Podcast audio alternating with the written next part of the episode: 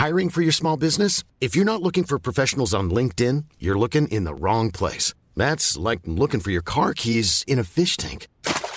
LinkedIn helps you hire professionals you can't find anywhere else, even those who aren't actively searching for a new job but might be open to the perfect role. In a given month, over 70% of LinkedIn users don't even visit other leading job sites. So start looking in the right place. With LinkedIn, you can hire professionals like a professional. Post your free job on linkedin.com slash people today. Burrow's furniture is built for the way you live. From ensuring easy assembly and disassembly to honoring highly requested new colors for their award-winning seating, they always have their customers in mind. Their modular seating is made out of durable materials to last and grow with you. And with Burrow, you always get fast, free shipping. Get up to 60% off during Burrow's Memorial Day sale at burrow.com slash ACAST. That's burrow.com slash ACAST. burrow.com slash ACAST.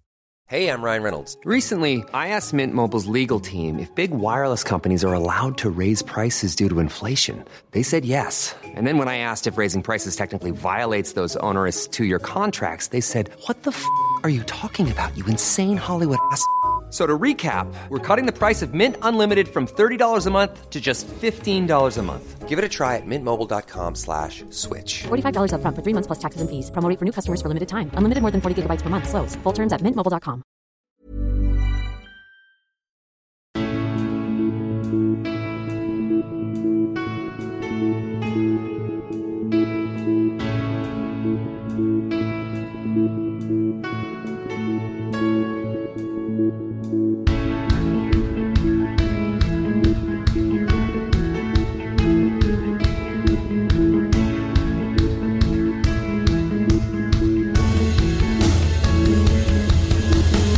Bienvenidos a Alineación Indebida. Habemos victoria del Sheffield United. Parecía imposible. Un equipo cada semana más aparentemente atroz que el anterior. Tuvimos el triunfo. Pero no solo un triunfo, quizás el momento más épico de lo que llevamos de temporada. Una que sigue atascada para el Manchester United. Victoria, tres puntos, sí, pero nada que invite a la genuina esperanza. Como esperar, ha esperado mucho el Luton para volver a enfrentarse al Liverpool. 15 años del último partido, 31 del último en liga. Y ocurrió con un sensacional empate, que pudo ser victoria, eso sí, como la que consiguió el Newcastle sobre el Arsenal. No sin polémica o controversia, pero así acabó. Y así acabamos nosotros, teniendo que leer comunicados oficiales absurdos. Todo eso, otro gran partido del Brentford, un autobús que no sabe a dónde va, un sensacional derby en la Liga Turca y mucho más hoy aquí en alineación indebida. Y para analizar todo eso, junto a mí, Ander Iturralde, se encuentran tres fantásticos invitados, empezando por nuestro intelectual futbolístico peruano, es Leonardo Silva. ¿Cómo estás, Leo? Lo, lo primero que quiero decir, Ander, después de decir este, buenas tardes, buenas tardes a todos, Sí. es lo siguiente. Respecto a lo de comunicados ridículos, Sí. yo creo saber por dónde quieres ir y yo como participante de este podcast no me hago responsable por las opiniones de mierda que pueda tener el editorial de Alineación de Vida. Segundo, Bien. segundo, todo lo que no sea arbitraje, la Premier League lo hace muy bien. ¿eh? Que, que dijeron, vamos a colocar en el horario estelar del domingo un Luton Town contra el Liverpool y resulta que es el puto mejor partido, partido de la historia con un resultado prácticamente histórico o casi histórico, que ya de por sí es eh, memorable Sí. y con uno de los finales más, más emotivos, porque, porque al final todo está ambientado alrededor de algo que supera el fútbol, que es el momento de Luis Díaz, así que todo lo que no sea arbitraje en la Premier League está excelente. Así que estoy muy feliz por estar aquí con, con ustedes. Bien, bien, excelente Leo, felices nosotros de tenerte aquí con nosotros y también aquí presente en el día de hoy, eh, muy poco habitual en, en los domingos, pero eh, está aquí igualmente el huracán del Mar Negro, es Jan Seven. ¿Cómo estás, Jan? Muy bien, como siempre, eh, cada noche que lo- la afición del Fenerbahce va a dormir eh, triste, yo estoy muy feliz, así que un muy buen fin de semana aquí. Fantástico. Contento de estar aquí una vez más un domingo.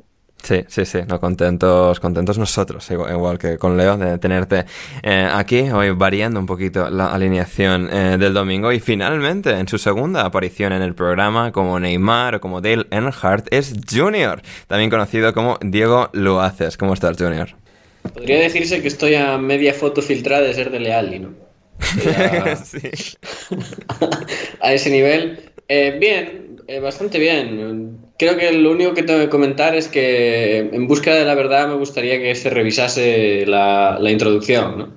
Eh, porque se debe revisar todo en esta vida. Así, así, aprendí yo de mi maestro Arteta, un gran revisor, y nada, eso. Nada más que añadir. Fantástica introducción ahí por tu parte, eh, Junior.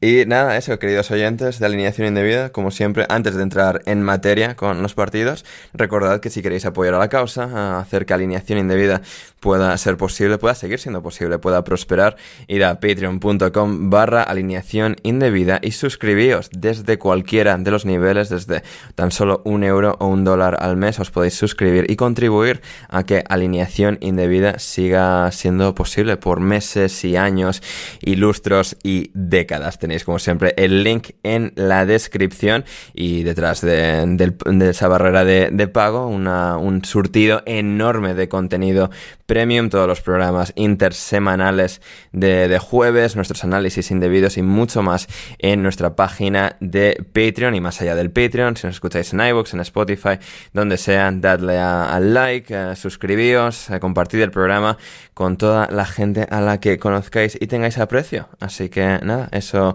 eh, es todo de la introducción y vamos ya con el partido de St. James's Park, Newcastle 1, Arsenal 0. Partido eh, fascinante por un lado, aunque por otro, eh, Jan, no sé, es como un, un 1-0 poco, un poco, eh, un poco tacaño, un poco ramplón, con controversia. O sea, ¿dónde están los 4-4 con Jake Tiote eh, empatando el partido de, de, manera épica? O sea, ¿qué, ¿qué le han hecho al deporte al que amo? A ver, eh, no sé cuántas veces más había que revisar todo, puede haber faltado o no, puede que haya salido el balón o no, o, no sé, podría haber pasado de todo ahí. Igual entre medio no nos hemos dado cuenta, pero pasaron más cosas, igual hubo alguna controversia más por ahí escondido a puertas cerradas que le dijeron algo a Arteta que tampoco se revisó, no lo sé, pero yo creo que en el caso merece estar donde está y a Arsenal eh, le está costando este año mucho más crear que el año pasado, por ejemplo. Y estaba leyendo a Jordan Campbell en The Athletic que decía que tampoco ayuda que tengan a Saka pegada, tan pegado a la banda, ¿no?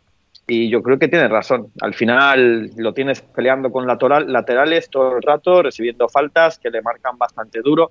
Recibe el balón muy lejos de la portería rival, o sea, la espalda dando a, a la portería rival.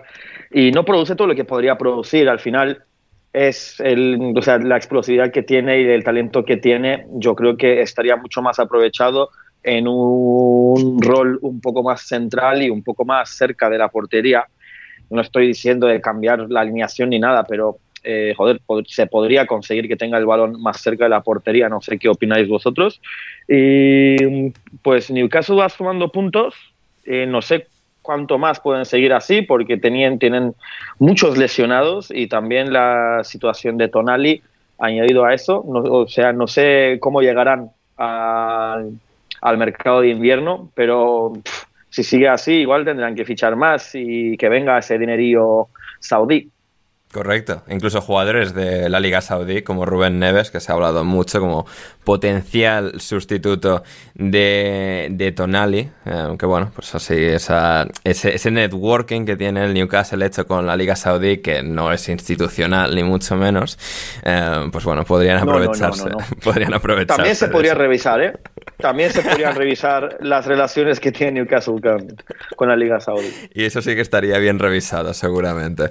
Em, Leo, eh, llegaremos a todo lo de los árbitros y tal, pero lo que decía Ijan, te lo, básicamente te lo leí a ti también eh, ayer en un grupo de, WhatsApp, y es que el Arsenal en el día a día eh, le está costando mucho más. Es un equipo mucho menos brillante esta temporada, ¿no? Y bueno, un montón de pequeños factores a los que se, le pueda achacar esto, a los que, se pueda culpar, digamos, de, por qué está sucedido. En el día del Newcastle, este sábado, no estaba Odegar, por ejemplo, y bueno, tampoco estaba Gabriel Jesús en punta, sino en Ketia, es decir, son, son cosas que influyen, pero eh, no sé, en un análisis un poquito quizás más general, a partir de este partido, eh, ¿cuál es tu, perspectiva al, respecto?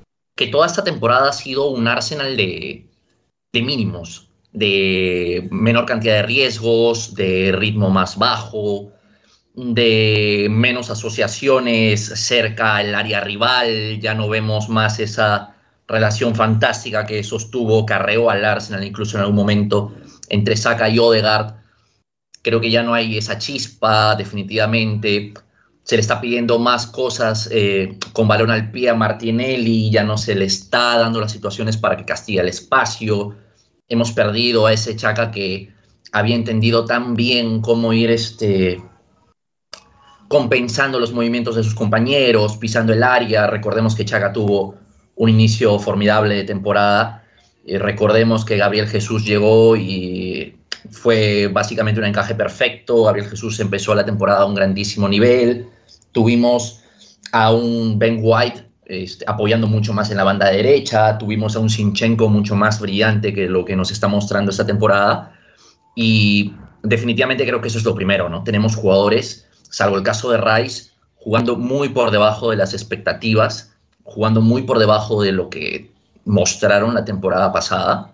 Hay muy pocos casos, quizás el de Saliba pueda salvarse, pero de ahí, por lo menos, la gran mayoría de jugadores del Arsenal han bajado un escalón o dos escalones en algunos casos. Eso es lo primero. Lo segundo es que Arteta está apostando por ritmos más bajos, Arteta está siendo mucho más conservador, que es algo que ya le pasó a Guardiola en su momento. Y me parece que nos falta calidad para poder apostar a los mínimos.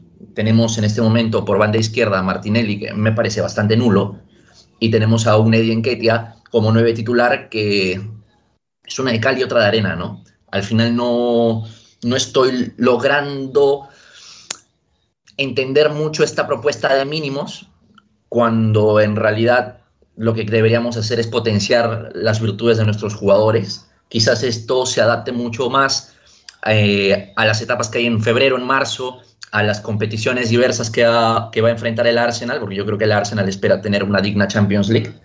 Así que también puede ir por allá. No sé si ahora quieres hablar del partido en general, Ander, o vas a continuar por otro lado, tú me dices. Eh, quería preguntarle a Junior si tenía algo que decir del partido en sí o si vamos ya con los árbitros. Lo que decía Leo, me, gusta esto de echarle la, culpa a Guardiola por el mal ahora mismo, mal estado de forma de, del Arsenal. ¿eh? Yo, yo apoyo. yo no he hecho eso. ¿eh? Ya, pero yo, pero yo, lo tomo y lo, lo llevo más allá. Jamás. Yo creo que, o sea, como comentaba bien Leo, uno de los principales problemas del, Arsenal es el, estilo bajo mínimos que, comentaba.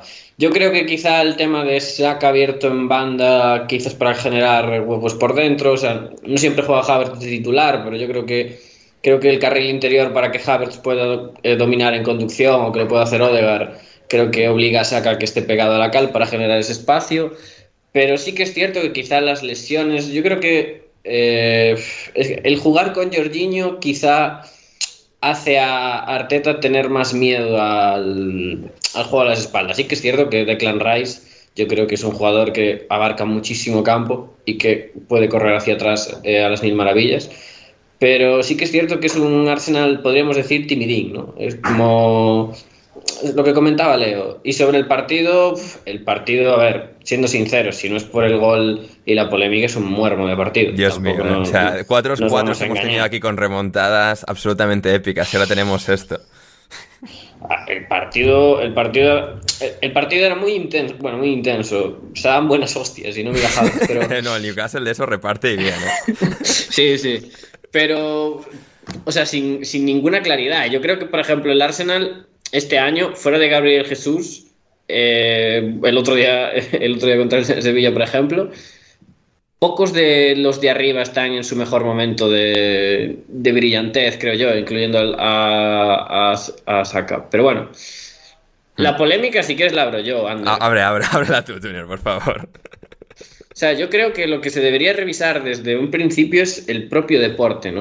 Creo que, creo que tenemos que llegar entre todos a una reflexión de que de, lo que es el fútbol en su, no, a ver, yo no sé, en plan. Si, si, el bar dice que el balón no sale, cosa que no sé muy bien cómo lo miran, que no sale, como, y que no hay fueras de juego, porque supongo que los mirarían, lo único por lo que se puede reclamar, entiendo, es por si hay falta de. Es Joe Wellington, ¿sí, no? Sí, Joe Wellington sobre, su, sobre su compatriota Gabriel Magallanes. O sea, lo, lo, único que se puede protestar es esa falta. Sí. Yo no sé si la pitaría ahí. Ya, ahí está, ahí está el punto de contención. Es una falta interpretable que se puede pitar, se puede no pitar. Una vez no la has pitado, es como. Esto. siempre me sirven las referencias del deporte americano de la NFL en cuanto al lenguaje, porque creo que a veces en fútbol falta un poco. Es decir, hay suficiente evidencia para, digamos, revertir lo ya señalado es eh, la pregunta. A ver, es que es, una secuencia increíble y es como cada semana tenemos una jugada más absurda que la semana anterior para tener un debate todavía más insoportable e insufrible sobre el bar. Y ahora lo vamos a tener nosotros aquí, por supuesto. No, no somos mejor que nadie. Em, es que, a ver, claro, eso es una consecuencia de cuatro cosas distintas, ¿no? Entre que si el balón sale o no sale, los posibles fueras de juego y la posible falta em, en el remate final, em, es, que es, es, que es mucho junto. Jan, no sé, tú... Es, sí. E, es mucho junto, pero tampoco creo que, o sea, la reacción de Arteta es muy exagerada. Lo es, o disgrace, que, es una vergüenza, que es inadmisible, que no lo acepta, que hay demasiado en juego para que, o sea, cuánto drama, madre mía, o sea, vamos a ver una cosa. Y en cambio me encantó la reacción de Eddie Howe cuando le preguntan qué le pareció, le dijo, no sé, a mí me pareció que estaba bien. Esto es como cuando le preguntan por el sueldo de Arabia Saudí, es como, bien, o sea...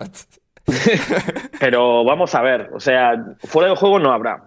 Eh, no, no Eso o hay o no hay, no, es interpretable. Lo mismo que el balón no habrá salido. Si hubiera salido, pues el bar lo habría. Claro, porque la gente ve como espacio y, tal, pero la gente. O sea, y es como. Mira, tendríamos que hacer el balón cuadrado. La, la gente no. Tampoco. La gente tampoco entiende eh, lo que es. O sea, lo que es la geometría. O sea, estás mirando desde un ángulo. pero pero ahí ves lo que tú quieres ver. Lo mismo que la falta. En la falta tú ves lo que quieres ver. Si eres del Arsenal vas a ver una falta clara. Y si eres una persona eh, medianamente objetiva y, tienes un, mínimo de sentido común, vas a decir, a ver, hay contacto, es abierta a interpretación y ahí, más que el VAR, quien decide es el árbitro porque es, es, es muy abierto a interpretación. Eh, si hay suficiente fuerza, no hay suficiente fuerza, si hay... o sea, eh, me parece una exageración lo de Arteta. O sea, yo no lo he visto tan... Sí que la secuencia es eh, interesante porque mm. está muy cargada, porque hay como cuatro cosas disputables, pero una vez visto... Ya. yo, creo que, yo creo que es muy exagerado. O sea, Totalmente. Y, además, Junior, claro, esto nos ha llevado al día siguiente al Arsenal sacando un comunicado. Es como, a mí esto me resulta de una infantilidad, no por el Arsenal, o sea, todos los clubes que lo hacen, el Arsenal no es ni mucho menos el único, que insisten en, esta, en este tipo de, lenguaje, de, Buah, o sea, es que hay que reformar el arbitraje, es que no sé qué. Es que son un montón de conceptos hiperfalaces que a mí, o sea, me generan muchísima rabia. O sea, es como, es demasiado estúpido para tener que estar hablando de esto. ¿Podemos decir que la, Premier se está convirtiendo en la liga turca? Puede ser, podríamos. Porque en Pero sin turcos, los ingleses son más aburridos que los turcos. Porque en Turquía es, eh, hay como cuatro comunicados eh, por semana. Ya. O sea, en el mismo partido, dos equipos hacen comunicados quejándose del arbitraje. ya, pero, pero hablan de, de que, que, o sea, pero lo hacen desde el punto de vista de como esta como superioridad intelectual de hay que reformar el fútbol y el arbitraje. Sí, sí, ayer incluso Ali Koch, el presidente del Fenerbahce, dijo que no debería sorprender a nadie si un directivo del Fenerbahce va a la federación y y le mete dos hostias a quien le debe. Me encanta, es increíble. El fútbol turco. Luego llegaremos a, la Liga Turca. Em, Leo, no sé, en defensa de, este comunicado, o del Arsenal, o del arbitraje, o del fútbol, o de lo que sea, em, ¿quieres decir algo? A mí me parece que no debió ser gol, pero creo que no tiene mucho sentido hablar de ello. Hmm. Lo que sí tiene sentido es hablar de que la Premier League tiene los mayores presupuestos para los fichajes, tiene muchos de los mejores jugadores del mundo, tiene muchos de los mejores estadios del mundo, tiene muchos de, los, de las mejores hinchadas del mundo, pero claramente está muy lejos al nivel, a nivel arbitral. Y eso es una realidad. ¿eh? Eh, Leo, pero esto no es una falacia, porque eh, yo esto lo leo de absolutamente todas las ligas y de todos los deportes, todo el rato. Pero estamos, si, si estamos a semanas, o sea, cada dos semanas leemos un nuevo comunicado de Howard Web pidiendo disculpas. Sí, y eso hace el problema peor, es que dejen de disculparse una puta vez. Ahora, una cosa que tú mencionabas, Ander, era, ok, en los deportes americanos y principalmente la NFL hay que tener suficiente evidencia para revertir la decisión del árbitro. Sí. Totalmente. Y el Bar se supone que, es lo mismo. Se supone que es Los árbitros en la Premier lo menos que están haciendo es tomar decisiones. La, indicación para los líneas es deja que la jugada continúe y luego el VAR va a revisar. Sí, no, no. y que hay ciertos problemas sistemáticos de cómo lo tienen estructurado. Eso sí que creo que es justo. Sí, o sea, yo estoy totalmente seguro de que esa a ojo humano, a ojo humano, ¿eh? esa pelota sale. Y luego no ibas a poder encontrar evidencia de que esa pelota no salió o si salió. Claro. Se iba a tener que mantener la, jugada. O me parece que a mí ese choque en el área pequeña perfectamente es falta a vista del ojo humano, pero le has quitado la potestad a, los árbitros de, arbitrar. Los jueces de línea están prácticamente por nada. A, mí me parece eso. ¿ah? Y no es el primer papelón de la temporada y no va a ser el último árbitro que va a ser muy cuestionado. Stuart Atwell se une a un grupo de árbitros que, que ya no dan más en esta liga, me parece. ¿ah? Me parece. Puede ser. Lo, que, pasa, lo que yo siempre rebato a ese tipo de cosas es que, digamos, no hay árbitros mejores que encontrar por ahí. Es decir, sí puedes encontrar casos concretos. Yo iba a preguntar, Sí. Leo, ¿en qué, ¿en qué liga te parece que hay mejor arbitraje que en la A mí no me parece que en, las ligas haya mejor arbitraje, pero yo creo que ya es momento de dejar de cubrir todo, todo esto, ¿no? O sea, no normalicemos el pésimo nivel arbitral que no hay ahora en Inglaterra, sino hace muchos años. Pero, pero, es pésimo, en comparación con qué. Pero, Ander, por alguna razón, al Mundial no han ido eh, árbitros ingleses.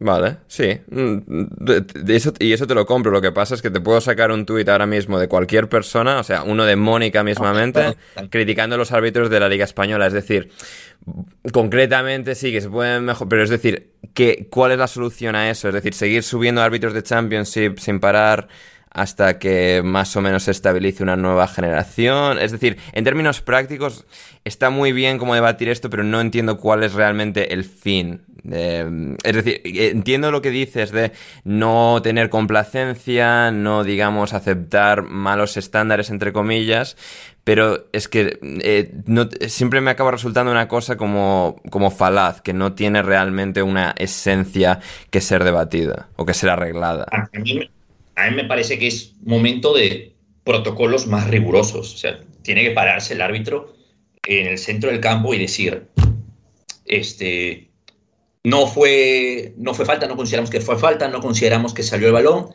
y a la mierda. Pero una vez tú le exiges a, los árbitros decir lo que ellos están viendo, te vas a dar cuenta de que por el simple hecho de que tengan que pensar, porque es muy probable que muchos árbitros no lo hagan, ya, ya va a haber una mejora a, mí me parece que deberíamos tener nuevos protocolos y quizás empezar a optar por nuevas prácticas. Este, la próxima temporada en la Premier League vamos a contar con fuera de juego semiautomatizado. Hmm. O me parece que es así. Poco a poco la tecnología ya va a ir mejorando todo esto, pero no por eso vamos a tener que estar todos callados y contentos con el hecho del rendimiento de mierda que están ofreciendo muchas muchos equipos arbitrales, ¿no? No, no, callados y contentos, ¿no? Y de hecho te agradezco que, digamos, o sea, eh, argumentes cosas específicas, porque mucha gente pues se queda en, no, es que los árbitros son muy malos y tal, no sé qué, pero nunca, no tienen, digamos, sustancia sus argumentos. Sí, al menos te agradezco que en tu caso sí. Así que... Y, por otro lado, Ander, para, volver a centrarlo en el fútbol, porque están las cosas que escapan de las manos del Arsenal y están las cosas que están en las manos del Arsenal o en las manos de nuestro portero. Esta jugada no existe si es que Raya claro. hace lo que tiene que hacer. si es que Raya, si es que Raya hace lo que supuestamente hizo que Ramsdale ya no sea más el portero titular del Arsenal. Así que nos ponemos todos de acuerdo. Eh, ¿Qué ha pasado con, la portería del Arsenal? Lo que, lo que antes era un fundamental mm. para ganar puntos, para rescatar empates, para ganar partidos, se ha caído completamente. A veces hay que saber no arreglar lo que no está roto. Posiblemente, posiblemente. Antes de seguir con Raya, puedo decir una cosa del arbitraje. A ver, sí. Eh, tampoco quiero entrar en el, en el rollo de el, rollo pesado de los de rugby que ah, te hablan de Buah, eso son insufribles eso, eso, sí que eso sí que no puedo no quiero no quiero entrar en ese no quiero utilizar ese argumentario protestante inglés pero yo creo que sí que hay en el fútbol un problema de clima en general que no facilita en absoluto el trabajo de los árbitros tampoco. O sea, yo creo que eh, el conjunto de los componentes eh, del fútbol no ayudan en absoluto a mejorar el arbitraje, porque nadie quiere mejorar el arbitraje. Todo el mundo quiere mejorar su rendimiento propio. Correcto, quiere que le piden a favor. O sea, es. Y, no, y, y, Leo, esto no sé, ya no creo que lo diga por ti, yo tampoco, pero. No, no, no, en absoluto. De hecho, agradezco. Hmm. Agradezco, agradezco eh, que Leo esté, pues a Leo veo que le interesa más encontrar una solución porque hay una situación que es, insostenible, pero creo que todos tenemos que tener un consenso, o sea, todas las partes del fútbol tienen que tener un consenso para, mejorar el rendimiento arbitral también. el, el, problema del arbitraje no es un problema únicamente de los árbitros, ni mucho menos. Hmm. De acuerdo. Totalmente. bueno, en otros deportes existe la figura de la falta técnica, ¿no? Que acá en el fútbol es un poco medio... No sirve para nada. O sea, no, te da un tiro libre, no te da este, la posibilidad de salir del campo. Entonces. Luego también el, concepto del penalti en fútbol también es. O sea, se ha visto quizás un poco expuesto en el sentido de. Pues ya cada, cada, falta, por mínima que sea, si es dentro del área, pues, o sea, se convierte en una ocasión de gol de ochenta y tantos por ciento de probabilidad de, convertirlo, ¿no? Que eso también quizás eh, desequilibre la balanza. Diego, para cerrar con, con esto.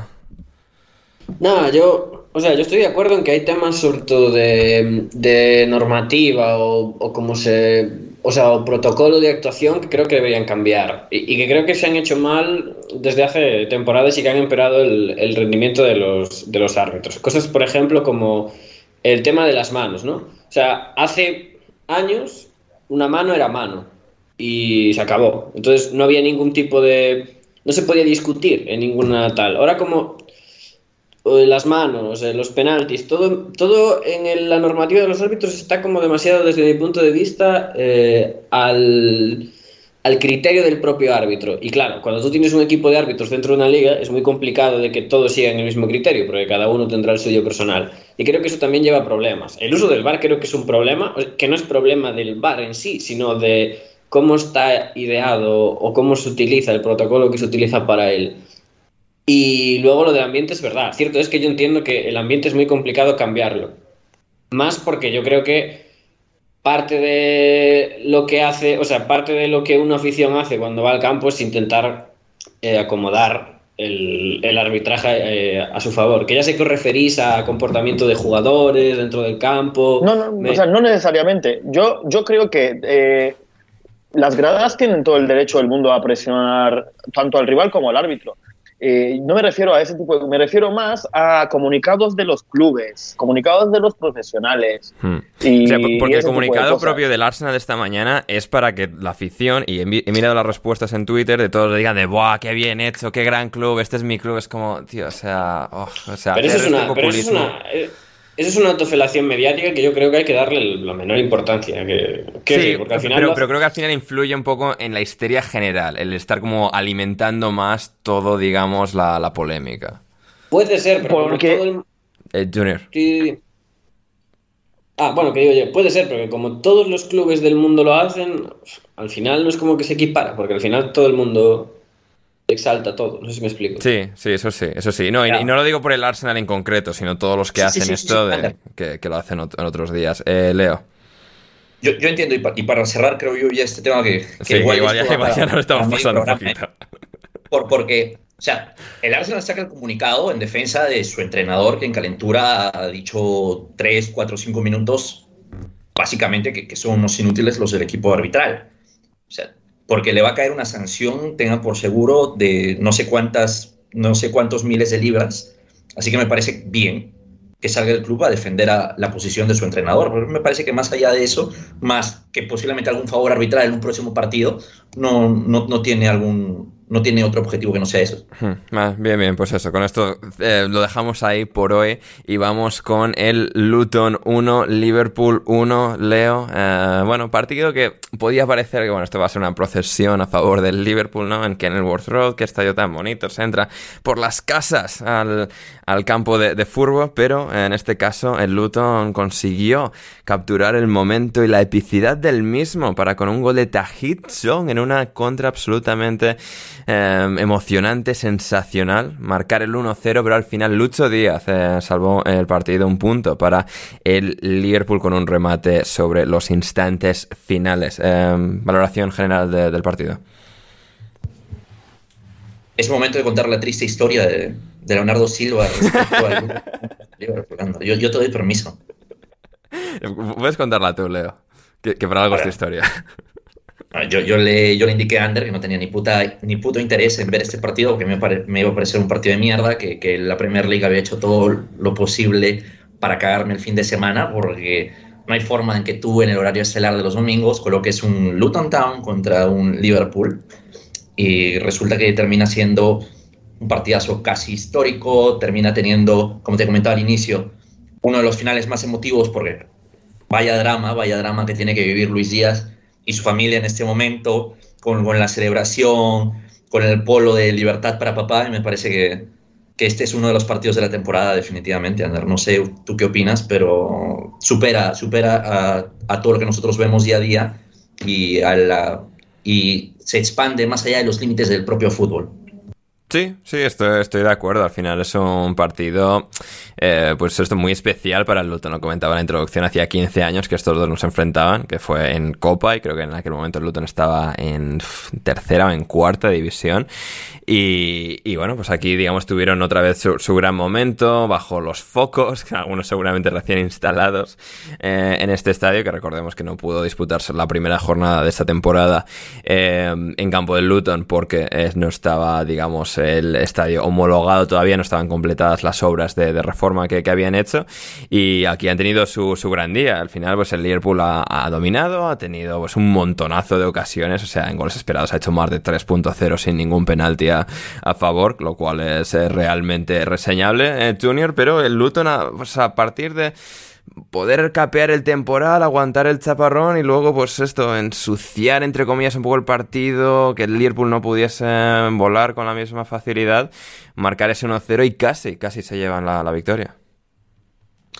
Sí, yo creo que el Luton plantea el partido que tiene que plantear, que es eh, meterse atrás, buscar espacios a, a, al contragolpe, sobre todo el partido de Bene es crema. Sí. Y, después, claro, tener la suerte, eh, entre comillas, de que no esté del todo acertado el Liverpool arriba. Yo recuerdo varias de. Bueno, no sé si son varias, pero hay una clarísima de Darwin Núñez que manda las nubes, eh, casi a portería vacía. Y, y, muy buen partido del Luton, que en verdad, de los de abajo, yo sinceramente, a principio de temporada te diría que es el equipo con peor plantilla. Pero de los tristes de ahí abajo, yo creo que es el que más está dando la cara en Premier eh, de largo con, con, lo que tiene. Y nada, lo de Luis Díaz, eh, pues, momento muy bonito, ¿no? Eh, balón con música de Harvey Elliott. Y bueno, Luis Díaz que la mete como como cuando rematan los niños pequeños de, de, Benjamines, ¿no? Que no la apunta bien al balón de cabeza, pero bueno. el balón acaba dentro. El balón acaba dentro, que es lo que importa, y una imagen muy bonita, lo que comentaba Leo para el final del partido. Sí, sí, totalmente. Eh, porque sí, Leo, al final de la situación de, Luis Díaz, eh, bueno, pues secuestraron a sus dos padres en Colombia hace eh, creo que una semana. a su madre la, han podido recuperar, pero no todavía a su padre. Y de hecho, la camiseta que llevaba él por debajo de su camiseta del Liverpool decía libertad para papá. Así que veremos, esperemos, deseamos la, la, mejor de las suertes pudiendo recuperar a, su padre que continúa, continúa secuestrado en, en Colombia. Así que sí, bueno, es también muy reseñable que Luis Díaz tenga sea, la suficiente claridad psicológica y mental para poder jugar a través de una situación así que te tiene que tener, o sea, de los, un constante, de los nervios constante, en valga la redundancia. Así que sí, sí, muy, muy especial el momento para él, muy, muy reseñable, muy meritorio. Eh, Jan, en cuanto a Darwin Núñez, Jamie Carragher decía que, no, que tiene que tener más compostura de cara a puerta y había gente diciendo en Twitter, lo cual yo comparto, y bueno, hay que pedirle al agua que no moje, ¿no? O sea, Darwin es Darwin, o sea, hay que, hay que aceptarlo pues como, como lo que es, ¿no? Un jugador genial, pero oye, que la compostura no es, digamos, su virtud más acentuada. No, pues es un jugador que tiene sus virtudes muy marcados. Para, para, lo que es bueno, es muy bueno, pero luego también tiene unos handicaps bastante interesantes que yo, yo me he equivocado un poco con él. Yo pensaba que lo iba a romper en Liverpool y no sé, no sé, no sé en qué va a acabar este chico, pero a mí me parece muy bueno para lo que es bueno y para lo que no es, tampoco parece que vaya a cambiar, digamos. Hmm. Eh, Leo, yo creo que Darwin va a hacer una carrera muy parecida a la de Dinson Cavani, su compañero uruguayo. Tiene cosas, tiene cosas. Mira, nunca lo había pensado así, pero tiene cosas de, de Cavani. Claro que Claro que Cavani ha tenido números que creo que Darwin no va a conseguir. Sí, seguramente no a ese volumen, pero es que es esto, un, como entre comillas, gran rematador que al mismo tiempo es súper irregular de cara a la puerta. Pero tiene más recursos con balón que Cavani. Sí, mira, eso, te lo compro, sí. Igual interesante. Sí, sí, sí, sí, mm. sí. Me gusta, me gusta. Los tres, eh, los, dos, pienso que Darwin Núñez no puede ser más uruguayo. ¿eh? No puede ser más puede, es, literalmente imposible, Jan. Sí. Eh, ¿qué, ¿qué, golazo fue que metió el otro día y alguien, alguien, alguien puso? Es que es exactamente como es él, que tiene el primer toque malísimo, pero como el balón se va a tomar por culo, pues remata desde un sitio imposible y convierte. O sea, esto es. no me acuerdo quién lo había escrito, creo que lo había visto en Twitter. Eh, no voy a alegar que se me ha ocurrido a mí, pero es que sí que es así. O sea, tiene el primer toque tan mal de repente que el balón se va a tomar por culo y, va el caballero y mete un golazo desde un sitio imposible con, con un disparo increíble. Es que es Darwin Núñez. Sí, completamente. Eh, Ese gol resume perfectamente quién es él. Sí, sí, es total y absolutamente. Eh, Leo, eh, también muy bien, ¿eh? Que parecía que llegaba, y bueno, es cierto, llegaba un poco rebotado del Bayern de Múnich, donde no terminó de, cuajar, de triunfar, y aquí con McAllister y Soboslai detrás, o sea, está siendo un, un arma realmente efectiva y realmente, bueno, instrumental para este Liverpool. Hay que apostar por el talento siempre, siempre. Gravenberch en el Ajax ya era un jugador que de hecho yo quería en el Arsenal. En fin, por, por AOB terminó en un club desastroso como es el Bayern Múnich. y, y nada, pero qué bueno tenerlo en la Premier, qué bueno tenerlo con un buen entrenador, qué bueno tenerlo en un club donde sabemos quién va a ser el, el, entrenador la próxima temporada y, y, de todas maneras eso suma un montón. Y aparte es muy, muy perfil club, así que yo estoy muy, muy feliz por él. Porque es un chico al que venimos escuchando hace años y es terriblemente joven aún. Así que vamos a ver qué tal. Hmm. Eh, Junior, último detalle de este partido antes de pasar con el siguiente, ya que te tenemos aquí como experto en la materia. Andros Townsend en su camiseta ahora eh, se ha puesto Andros Townsend Senior, senior porque eh, ha tenido un hijo y le ha puesto Andros. Claro, esto Cabe indicar que ponerse senior suele ser porque has tenido un hijo, sí. Sí, pero... No, sé qué... te... No, pero ponértelo en la camiseta, o sea, no sé, tú como persona que se hace llamar junior, o sea, no sé, ¿qué, qué opinas? Yo es que es complicado. Yo, yo, lo veo, yo lo veo rarete, porque en plan, si lo pones desde el principio, tiene su sentido, pero claro, lógicamente cuando empiezas tu carrera profesional es rarete que tengas un hijo, ¿no? Sí. Pero ponerlo de repente, además añadirlo al final, ¿sabes? Sí. No me, no me convence. A mí me mola más si, se calentara y pusiera solo senior. Llega Townsend y dice, pintadme senior. Total. está. Total. Pero así... Sí, sí, sí, ya. No, así un poco, eh, pero senior molaría, eh, escrito en, en, la camiseta. Eh, Fulham 0, Manchester United 1. Eh, aquí leo mucho, no es que molase nada, o sea, más allá de ver pues al United otra vez, eh, o sea, no teniendo un buen día. O sea, lo mejor para el Manchester United este fin de semana es que Tahit Song marcó el gol del Luton, que casi le da la victoria al Luton, como ex canterano del, de los Red Devils. otro partido eh, triste, insulso, eh, con muchos problemas del United, pero que bueno, pues un zapatazo al final con un buen quiebro previo de Bruno Fernández le, dio pues una pequeña bomba, bombona de, oxígeno al, United con el que con el que llegar, con la que llegar hasta, hasta la semana que viene. Bueno, la historia de los últimos años del Manchester United, ¿eh? un entrenador de trabajo cuestionable y por no decir casi mediocre, salvado por un ganapuntos de, categoría como es Bruno Fernández. Las victorias agónicas, luego de jugar peor que el rival, se están volviendo una costumbre otra vez en el Manchester United. Lo, que es, ya, ok, puede pasar, pues se te puede atascar un partido, se te puede atascar dos, se te pueden atascar partidos todo un mes. Lo que es inconcebible es que William y Wobby y Pereira jueguen mejor al fútbol gracias al trabajo de su entrenador y las relaciones con sus compañeros, mientras que el Manchester United no puede generar ventajas cuando tiene que plantarse en campo contrario. Es un equipo que solo puede generar desde la inferioridad.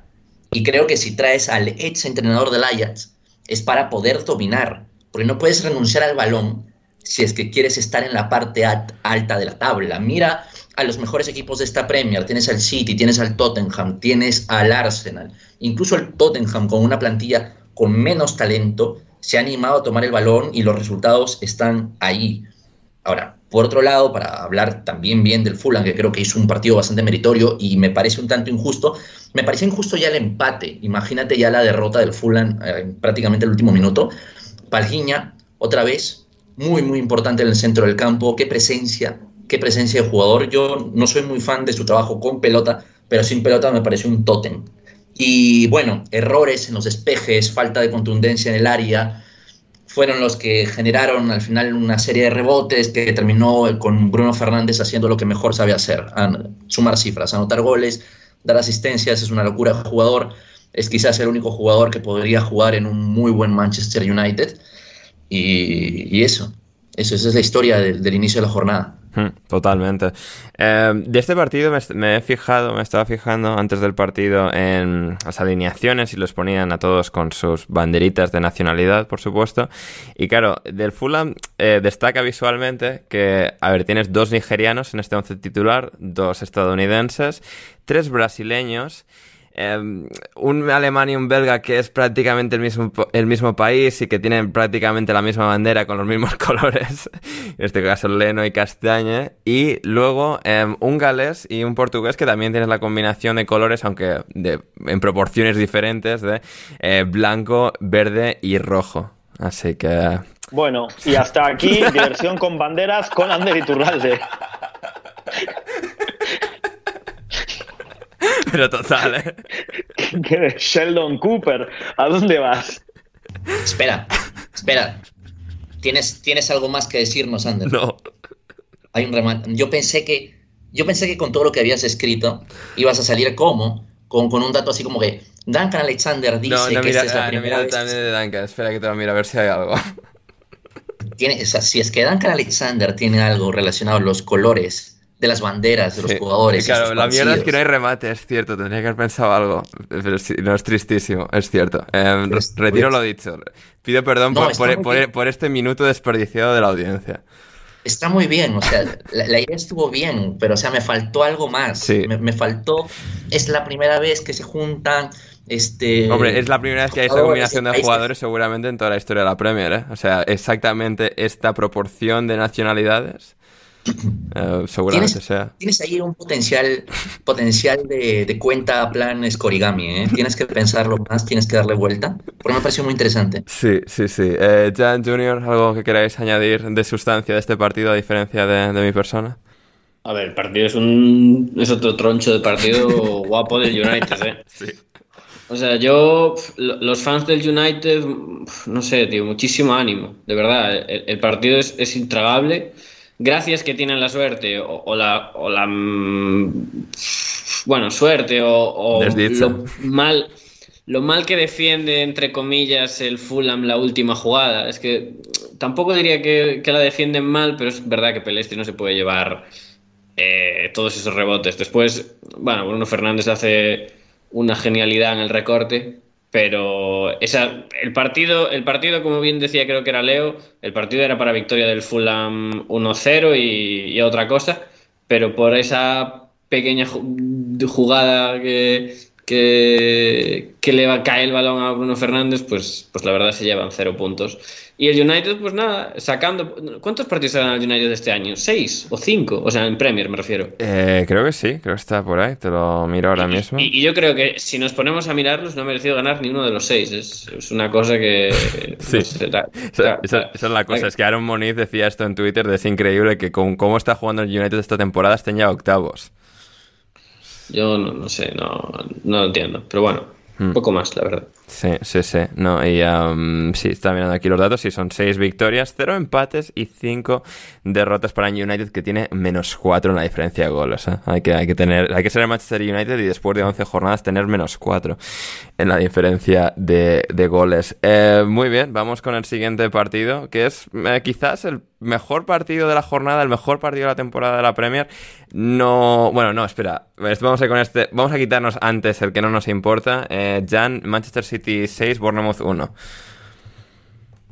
Eh, quitando que han encontrado el código postal de Trabzon, que es 61. es verdad. Eh, partidazo de Doku. Eso sí. Madre mía, o sea, ¿qué, qué, ha hecho? o sea, buena pregunta. Ha sido ha sido una cosa igual que involucrado en cinco goles, entre goles y asistencias. Eh, sí, ¿no? Sí, creo que sí. A ver, tenía por aquí, aquí la, ficha del partido. Eh, em, sí, sí, ¿no? Sí. Sí. ¿Ah? No, no, una, una, pasada. Y Guardiola decía que no, en algún partido anterior había estado como tímido y ahora está empezando a demostrar su capacidad. Madre mía. O sea, eh, también, a ver, Guardiola tiende a exagerar normalmente la habilidad de sus jugadores. y, la, y, la, de los rivales. De, de ahora y del Bournemouth no dijo, no dijo que es el mejor equipo del mundo en esta ocasión. No se puede. Bueno. Ya ni queriendo, ¿eh? Ni, ni forzándolo. Pero en el caso de Doku ha sido. Hmm. Vaya, vaya, partidito ha jugado. O sea, sí, sí. yo creo es que, un, que, es que un póker de asistencias es la hostia. ¿eh? O sea de, lo bien que se habrá sentido, no habrá ni podido dormir. O sea. Mm. Sí, sí, en el mejor equipo del mundo, de repente, este chico que estaba en la Liga Francesa y es el puto amo.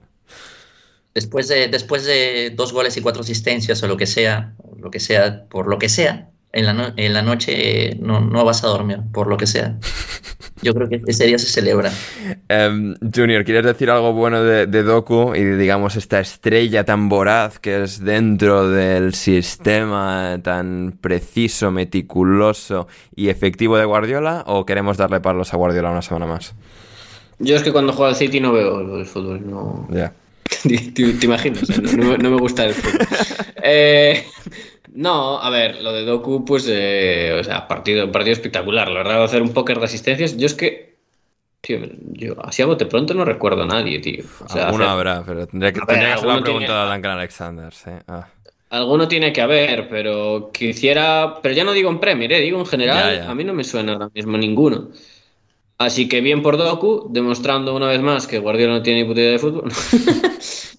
nada, y nada. Es que, si te soy sincero, Ander, ni vi el partido. Hombre, ya, ya, hombre, a ver, yo entero tampoco lo vi, ¿eh? o sea, me he tenido que acordar cuando Jan lo ha dicho, es verdad que las cuatro asistencias son de Doku, de los, los seis goles. No, no, no, no, no, no, no, pero no es, no es que no lo he visto de nada. Bien. O sea, como, como mucho he visto, de los siete goles del partido creo que he visto tres, y los tres no fueron del City, o sea, que imagínate. ¿Cómo que no fueron del City? ¿Qué dices? Claro, como que hubo siete goles en el partido y de los tres vi dos del City, o sea que los tres que vi no fueron los ah, tres vale, del vale, City. vale, vale, eh, vale, ahora sí, el de Sinisterra para... Yo estaba para- pensando, o sea, Vale, vale, ahí está. Así que nada, Bien. me imagino que bien el City, como, Como siempre. usualmente, por, por desgracia para el fútbol. Ahí estamos. Eh, ¿Ten algo más de esto? Nos vamos con el Sheffield United Wolverhampton. no, vámonos, vámonos, por favor. Sí. vámonos de aquí que me, me, me deprime. A ver, Sheffield United 2, Wolverhampton 1. Leo, uno de los mejores partidos de la... Bueno, yo creo que el mejor de la jornada y uno de los mejores de lo que llevamos de temporada, porque por fin el Sheffield United pareció un equipo decente, serio de fútbol. Es decir, siguen siendo un equipo extremadamente limitado, pero no dieron la, la pena, la, la impotencia que han eh, transmitido durante tantas jornadas de las que llevábamos de, de Premier. Y aquí, bueno, pues luchando contra el Wolverhampton hasta el límite, a todo lo que podían, llegan con el empate uno hasta el final y un penalti eh, que Baldock fuerza, como pocas veces he visto yo forzar un penalti, pero lo fuerza lo consigue. Y Oli Norwood con el empate absolutamente épico para, para la victoria. Además, bajo bueno, este, este escenario en el que estaban lloviendo perros y gatos, que dirían en, eh, en el mundo anglófilo. Es increíble lo que voy a decir, ¿eh? pero vaya portugueses de mierda tiene el Wolverhampton. En, en las áreas, de verdad, lo de, lo de José Sá en el primer gol, en el de Archer, Sí, sí. es como que el retroceso no puede ser Eh, eh, peor. eh, hizo la de Kepa, la de hacer como una estirada como monumental para que parezca que ha, ha hecho todo lo posible para pararla y es que no ha podido. Dios mío, qué triste, qué triste. Qué triste era el José Sá, ¿eh? Porque, o sea, es verdad que en ciertas cosas mejoraba Rui Patricio, pero me da ya la impresión de que es un portero bastante, bastante cuestionable, ¿eh? Y, Sí.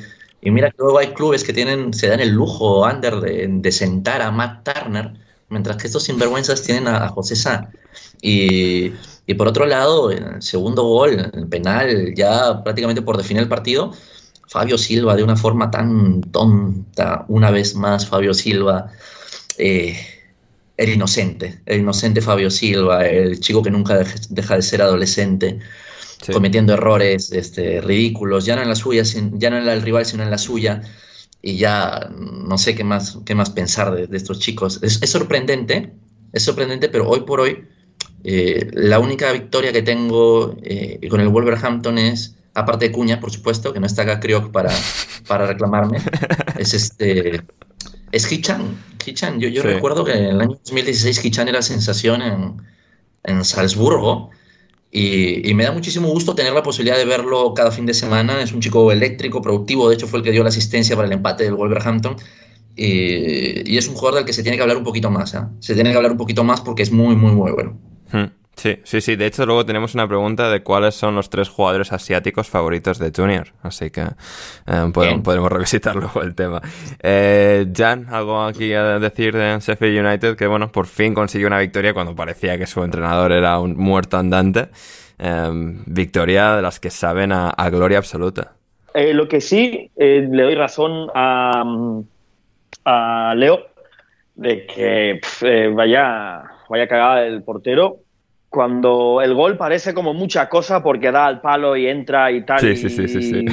y- y da la impresión de que ha sido un golazo, tal, pero no, no, es que porque está muy mal posicionado primero, luego empieza a correr hacia atrás, todo mal, todo mal. Hmm. Eh, Junior, ¿algo de- del Sheffield United Wolverhampton o prefieres que vayamos al Brentford West Ham? No, no, a mí, bueno, tengo ganas del West Ham por, por hablar de Kudus, pero eh, del partido del Sheffield, o sea, lo de José Sá es terrible porque además Archer, dejémoslo en que Archer podría cogerlo John Carrera. O sea, decir, el, eh, el tiempo que tiene José Sá para retroceder es, es, es bastante. Sí. Que el gol, el gol en sí es comedia, eh, es puro Sheffield United. eh. O sea, la asistencia de un rebote, de un despeje que le cae. ah, es- el partido es total cine. Sí. Es, maravilloso. Y ya lo del penalti, tío. Hmm. Cuando veo lo del. El, el penalti es, es totalmente provocado, ¿eh? es maravilloso. o sea, ves, ves a un tío en el área rival tirarse que le pegue una patada. Es, es, es sencillamente bajo la lluvia, es sencillamente magistral. Para, para ponerle musiquita, tío, de verdad. Eso es increíble partido. Total y absolutamente. Y con esto nos vamos al siguiente mejor partido de la jornada, que fue el 3, o sea, Brentford 3, West Ham 2. 3-2 entre estos dos equipos. Eh, partido, bueno, es que tuvo muchísima excitación, emoción de, un área a otra. Tampoco todo el partido, pero al final con los diferentes cambios de, ventaja en el marcador, adelantándose el Brentford, remontando el West Ham y remontando el Brentford al, al West Ham fue verdaderamente espectacular. Y entre todos los goles, Junior, o sea, me hace mucha gracia el que, el que Kudus eh, remata, eh, para creo que es posterior remate de Bowen, básicamente con lo que viene a ser el pubis. Es increíble que, eh, el golazo que mete Kudus. Eh. Es, que, Y además, eh, es increíble el partido que hace Kudus cuando no juega ni en su sitio. Hmm. Es, es, Dios Kudus, la verdad. El partido, partidazo, pero tío, yo creo que al West Ham no te puede remontar. No te pueden remontar este partido. No. Después de que. Después del gol que mete Kudus de rebote. Del gol que mete Bowen también de milagro. Después de que Kudus casi la meta con. Eso. Con. Bueno, con, eso.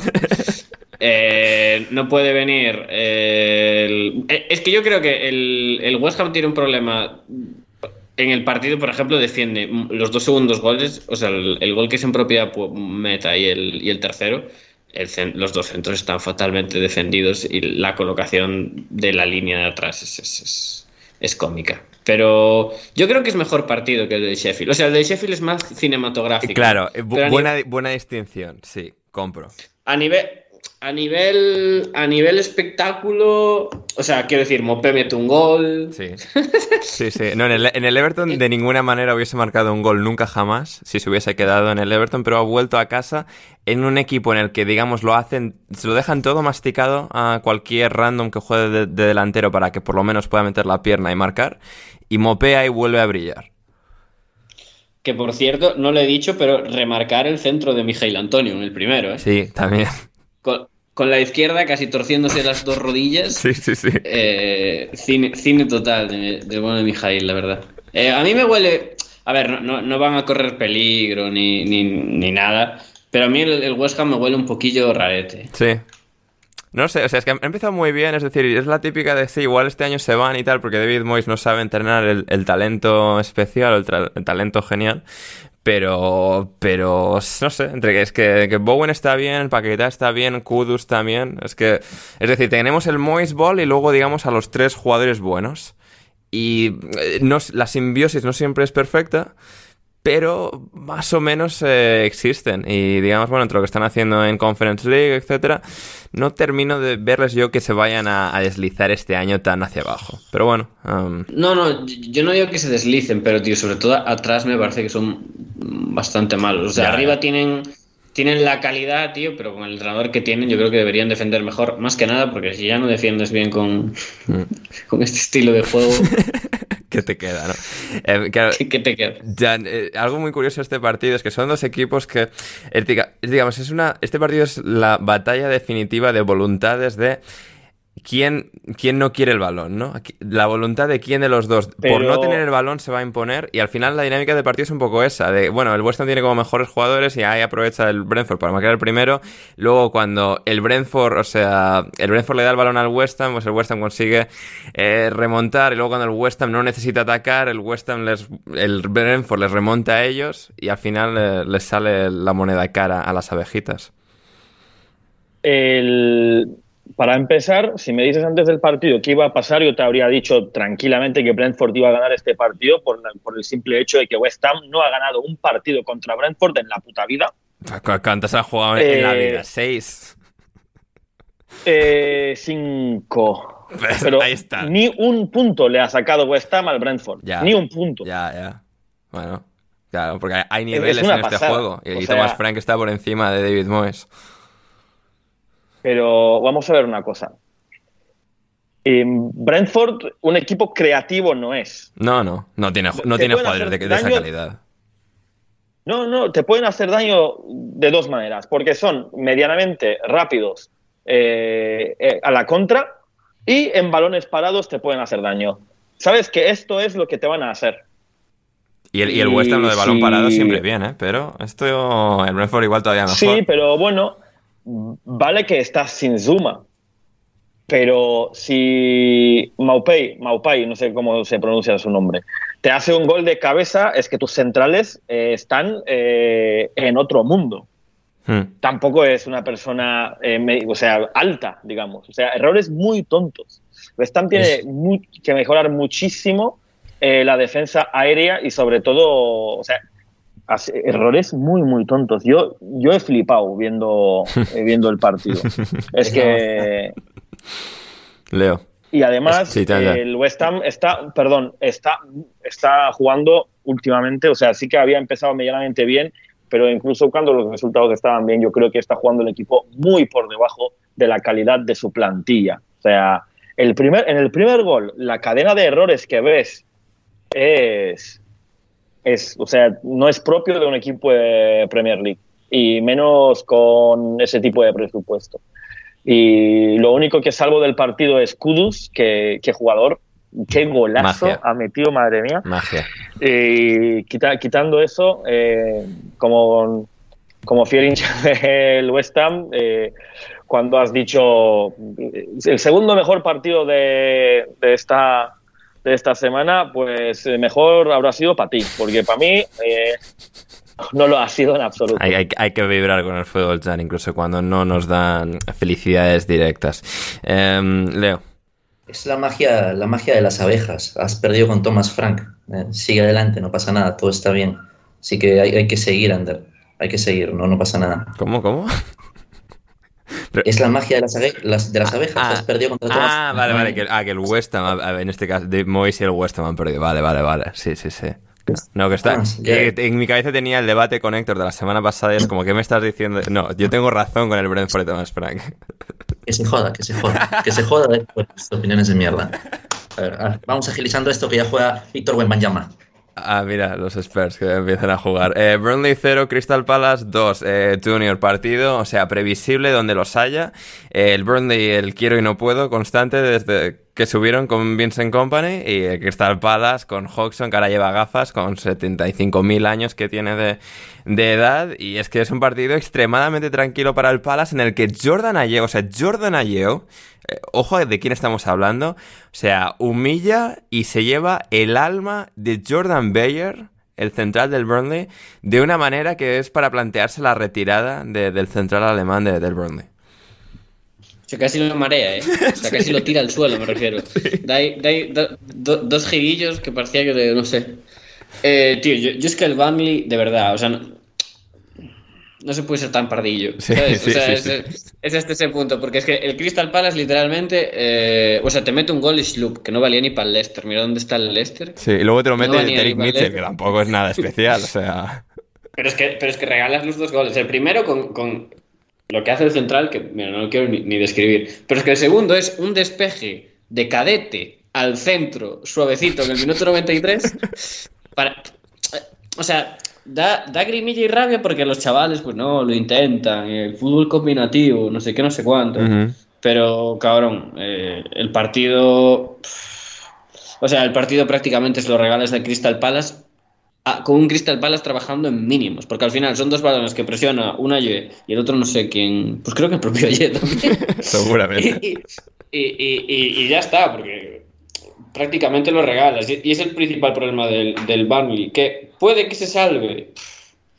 Que no lo sé, es que de los, de los 3-4 de abajo, el que más pinta tiene de poder librarse de todo es el, es el Luton, la verdad, a día de hoy, creo yo. Sí. Porque por lo menos compite, aunque tenga menos talento, por lo menos compite. Porque el resto, el Sheffield se tiene que montar aquí eh, una película de, de, Hollywood para que gane un partido.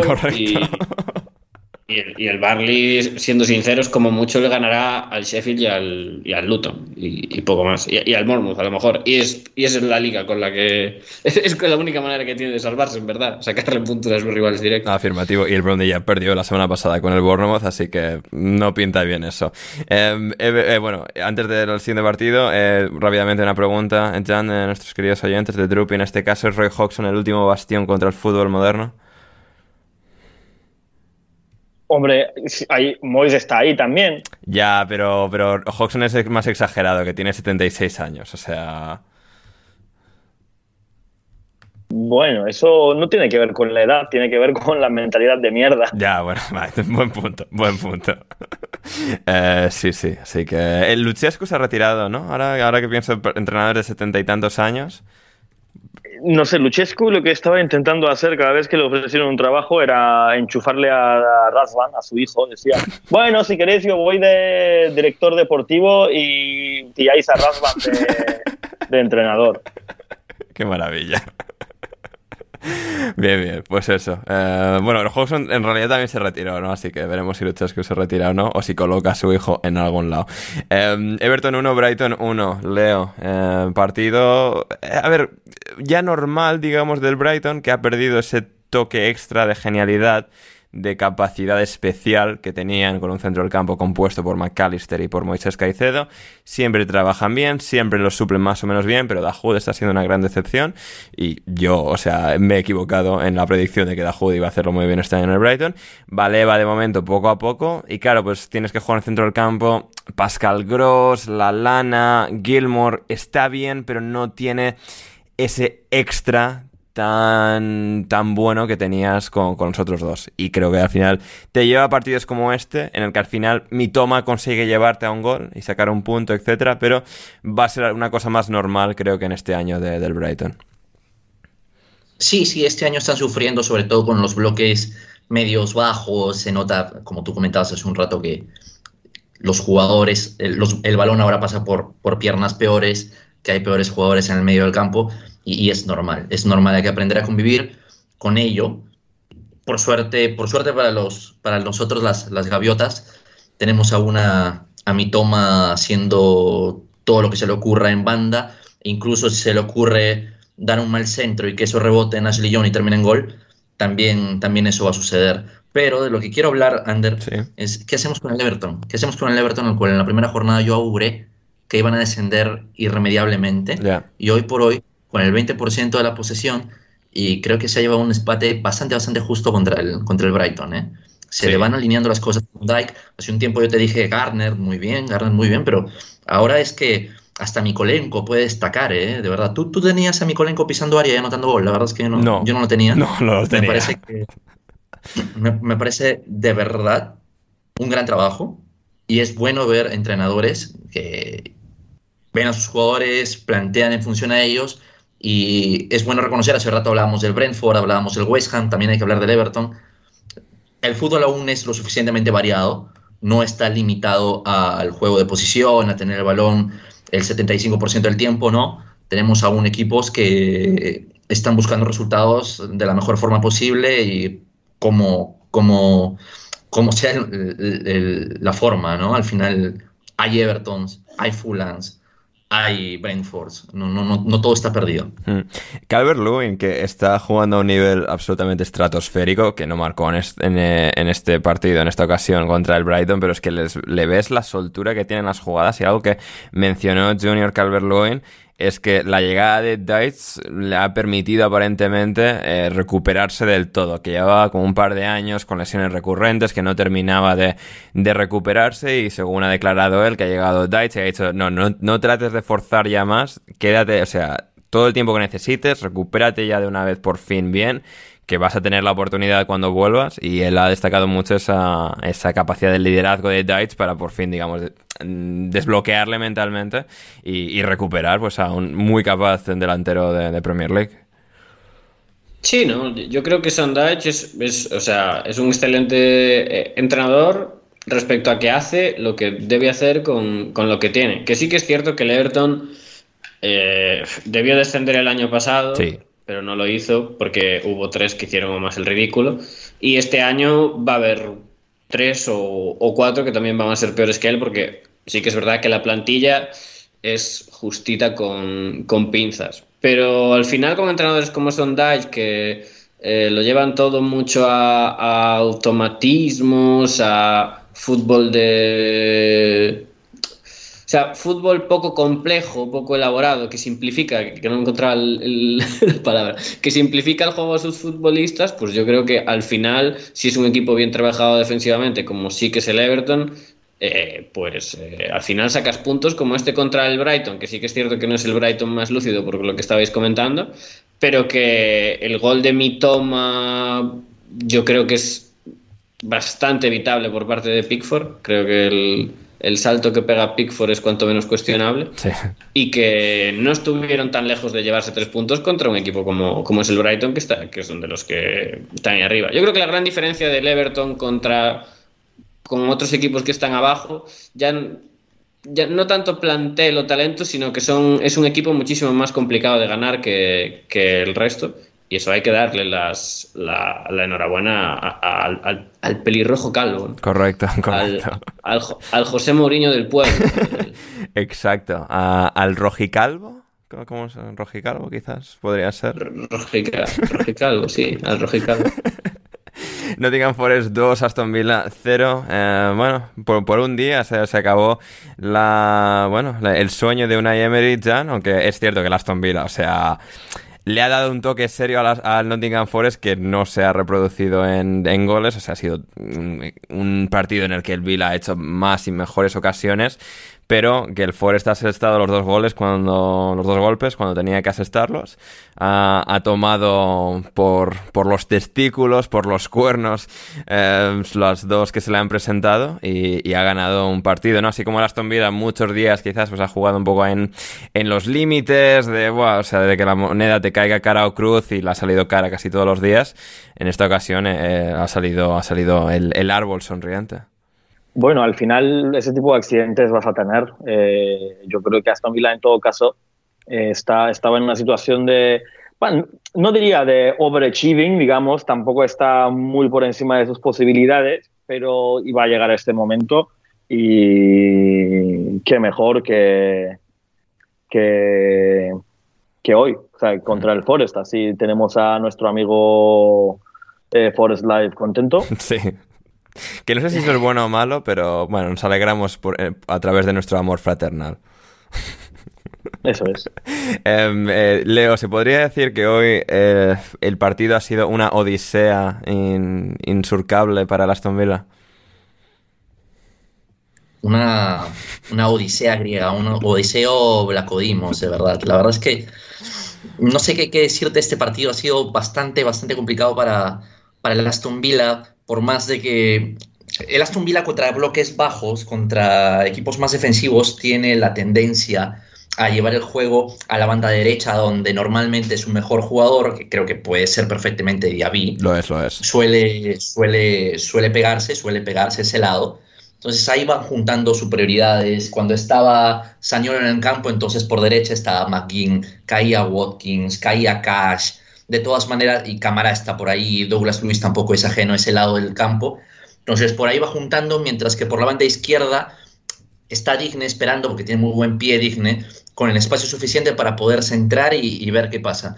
En este sentido, optar por un lateral tan cabra loca como es Olaina le ha permitido a, Cooper defender muy bien esa situación. Y eso es algo que yo comentaba eh, más temprano. me, parece a mí que con Alex Moreno, lamentablemente aún lesionado, o con un extremo izquierdo de verdad, el Aston Villa podría haber generado mucho más peligro, pero se vio limitado por el hecho de que Digne cuenta con su golpeo, que es buenísimo, pero no cuenta con nada más. Y en ese sentido, básicamente el, el Forest lo que hizo fue reducir eh, a la mínima expresión a Aston Villa, que se quedó sin ideas. Sí, no, o sea, lo que, respecto a lo que decía antes, sí que es un buen partido defensivamente del Forest, no es simplemente la, suerte y la, gracia de Dios. Totalmente, no, absolutamente. De hecho, la, victoria es terriblemente justa. El partido del Forest es realmente bueno. Hubieron situaciones que de tener quizás un 9 más hábil en la conducción en vez de Aguonigi, hubiese sido incluso un poquito más abultada la victoria porque con toda la defensa adelantada de Aston Villa sufrió bastante con los balones a la espalda, ya sean de Calvert-Lewin, eh, de Calvert-Lewin, perdón, de, ¿cómo se llama este? De Gibbs White. ¿Cómo se llama? De Gibbs White. Otro nombre compuesto. Estoy, terrible. Pero eso, Ander, eso. Me parece a mí que, que Cooper le ganó la partida a Emery. Se dice y no pasa nada. Creo que Emery tiene que trabajar en el ataque posicional. Creo que su equipo es en ese aspecto del juego un tanto predecible. Y también hay que hablar del horror del Dibu Martínez en el segundo gol, porque básicamente el mejor portero del mundo, ¿eh? El mejor portero del mundo, es que sí lo es, ¿eh? es que sí lo es, pero también puede fallar. Eh, hizo un, hizo un Onana, hizo un Onana, e, es, así. Y, nada, para, destacar algo de Aston Villa, yo diría Camara. Camara tuvo acciones defensivas realmente espectaculares. Se, habla poco de ese chico porque no tiene un motor tan grande como si lo tienen, no sé, Rice, por ejemplo. O tenía Kanté en pero su tiene momento. Muchísimo, no, tiene muchísimo sentido para, para defender, para poner el pie, para ir al suelo. Me gusta mucho, me gusta mucho. Es quizás el mejor defensor que tiene el Aston Villa con, con, esa, con esa dupla de centrales terrorífica, ya diría mi amigo Gonzalo Carol. Excelente, pues con esto nos vamos a una pequeña, breve pausa eh, comercial aquí en Alineación Indebida y volvemos con mucho más después de, de la pausa. Mom deserves the best, and there's no better place to shop for Mother's Day than Whole Foods Market. They're your destination for unbeatable savings, from premium gifts to show-stopping flowers and irresistible desserts. Start by saving 33% with Prime on all body care and candles. Then get a 15-stem bunch of tulips for just $9.99 each with Prime. Round out Mom's menu with festive rosé, irresistible berry chantilly cake, and more special treats. Come celebrate Mother's Day at Whole Foods Market. Burrow's furniture is built for the way you live. From ensuring easy assembly and disassembly to honoring highly requested new colors for their award-winning seating, they always have their customers in mind. Their modular seating is made out of durable materials to last and grow with you. And with Burrow, you always get fast, free shipping. Get up to 60% off during Burrow's Memorial Day sale at burrow.com slash ACAST. That's burrow.com slash ACAST. burrow.com slash ACAST.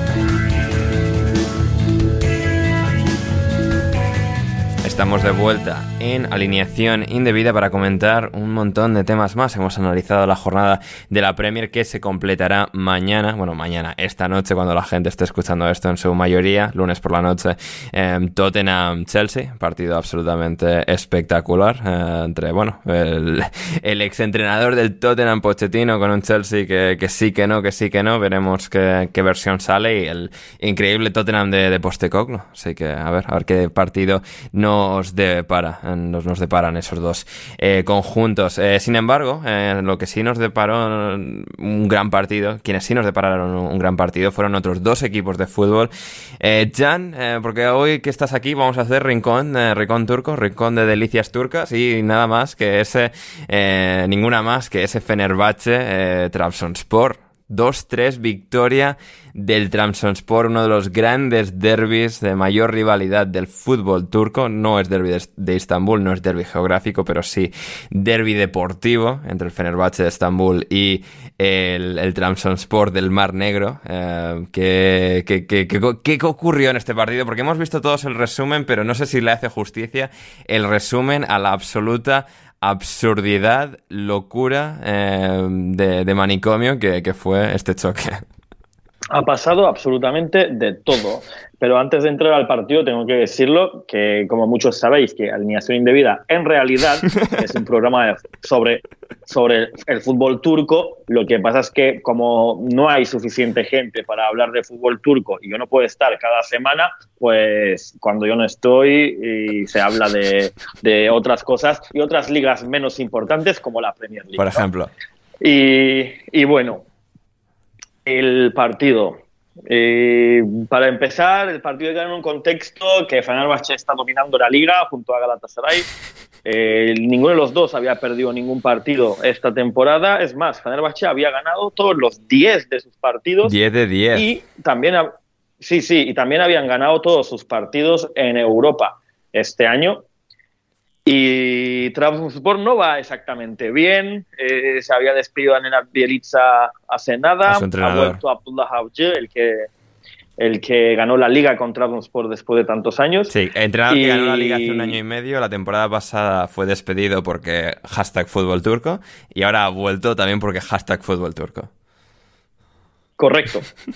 y, y bueno, no, Fenerbahce estaba, o sea, era favorito absoluto y el partido empezó nada más al empezar. Bueno, también Fenerbahce tenía muchas bajas, entre ellos Fred, y Fred es bastante eh, vital para el juego de Fenerbahce.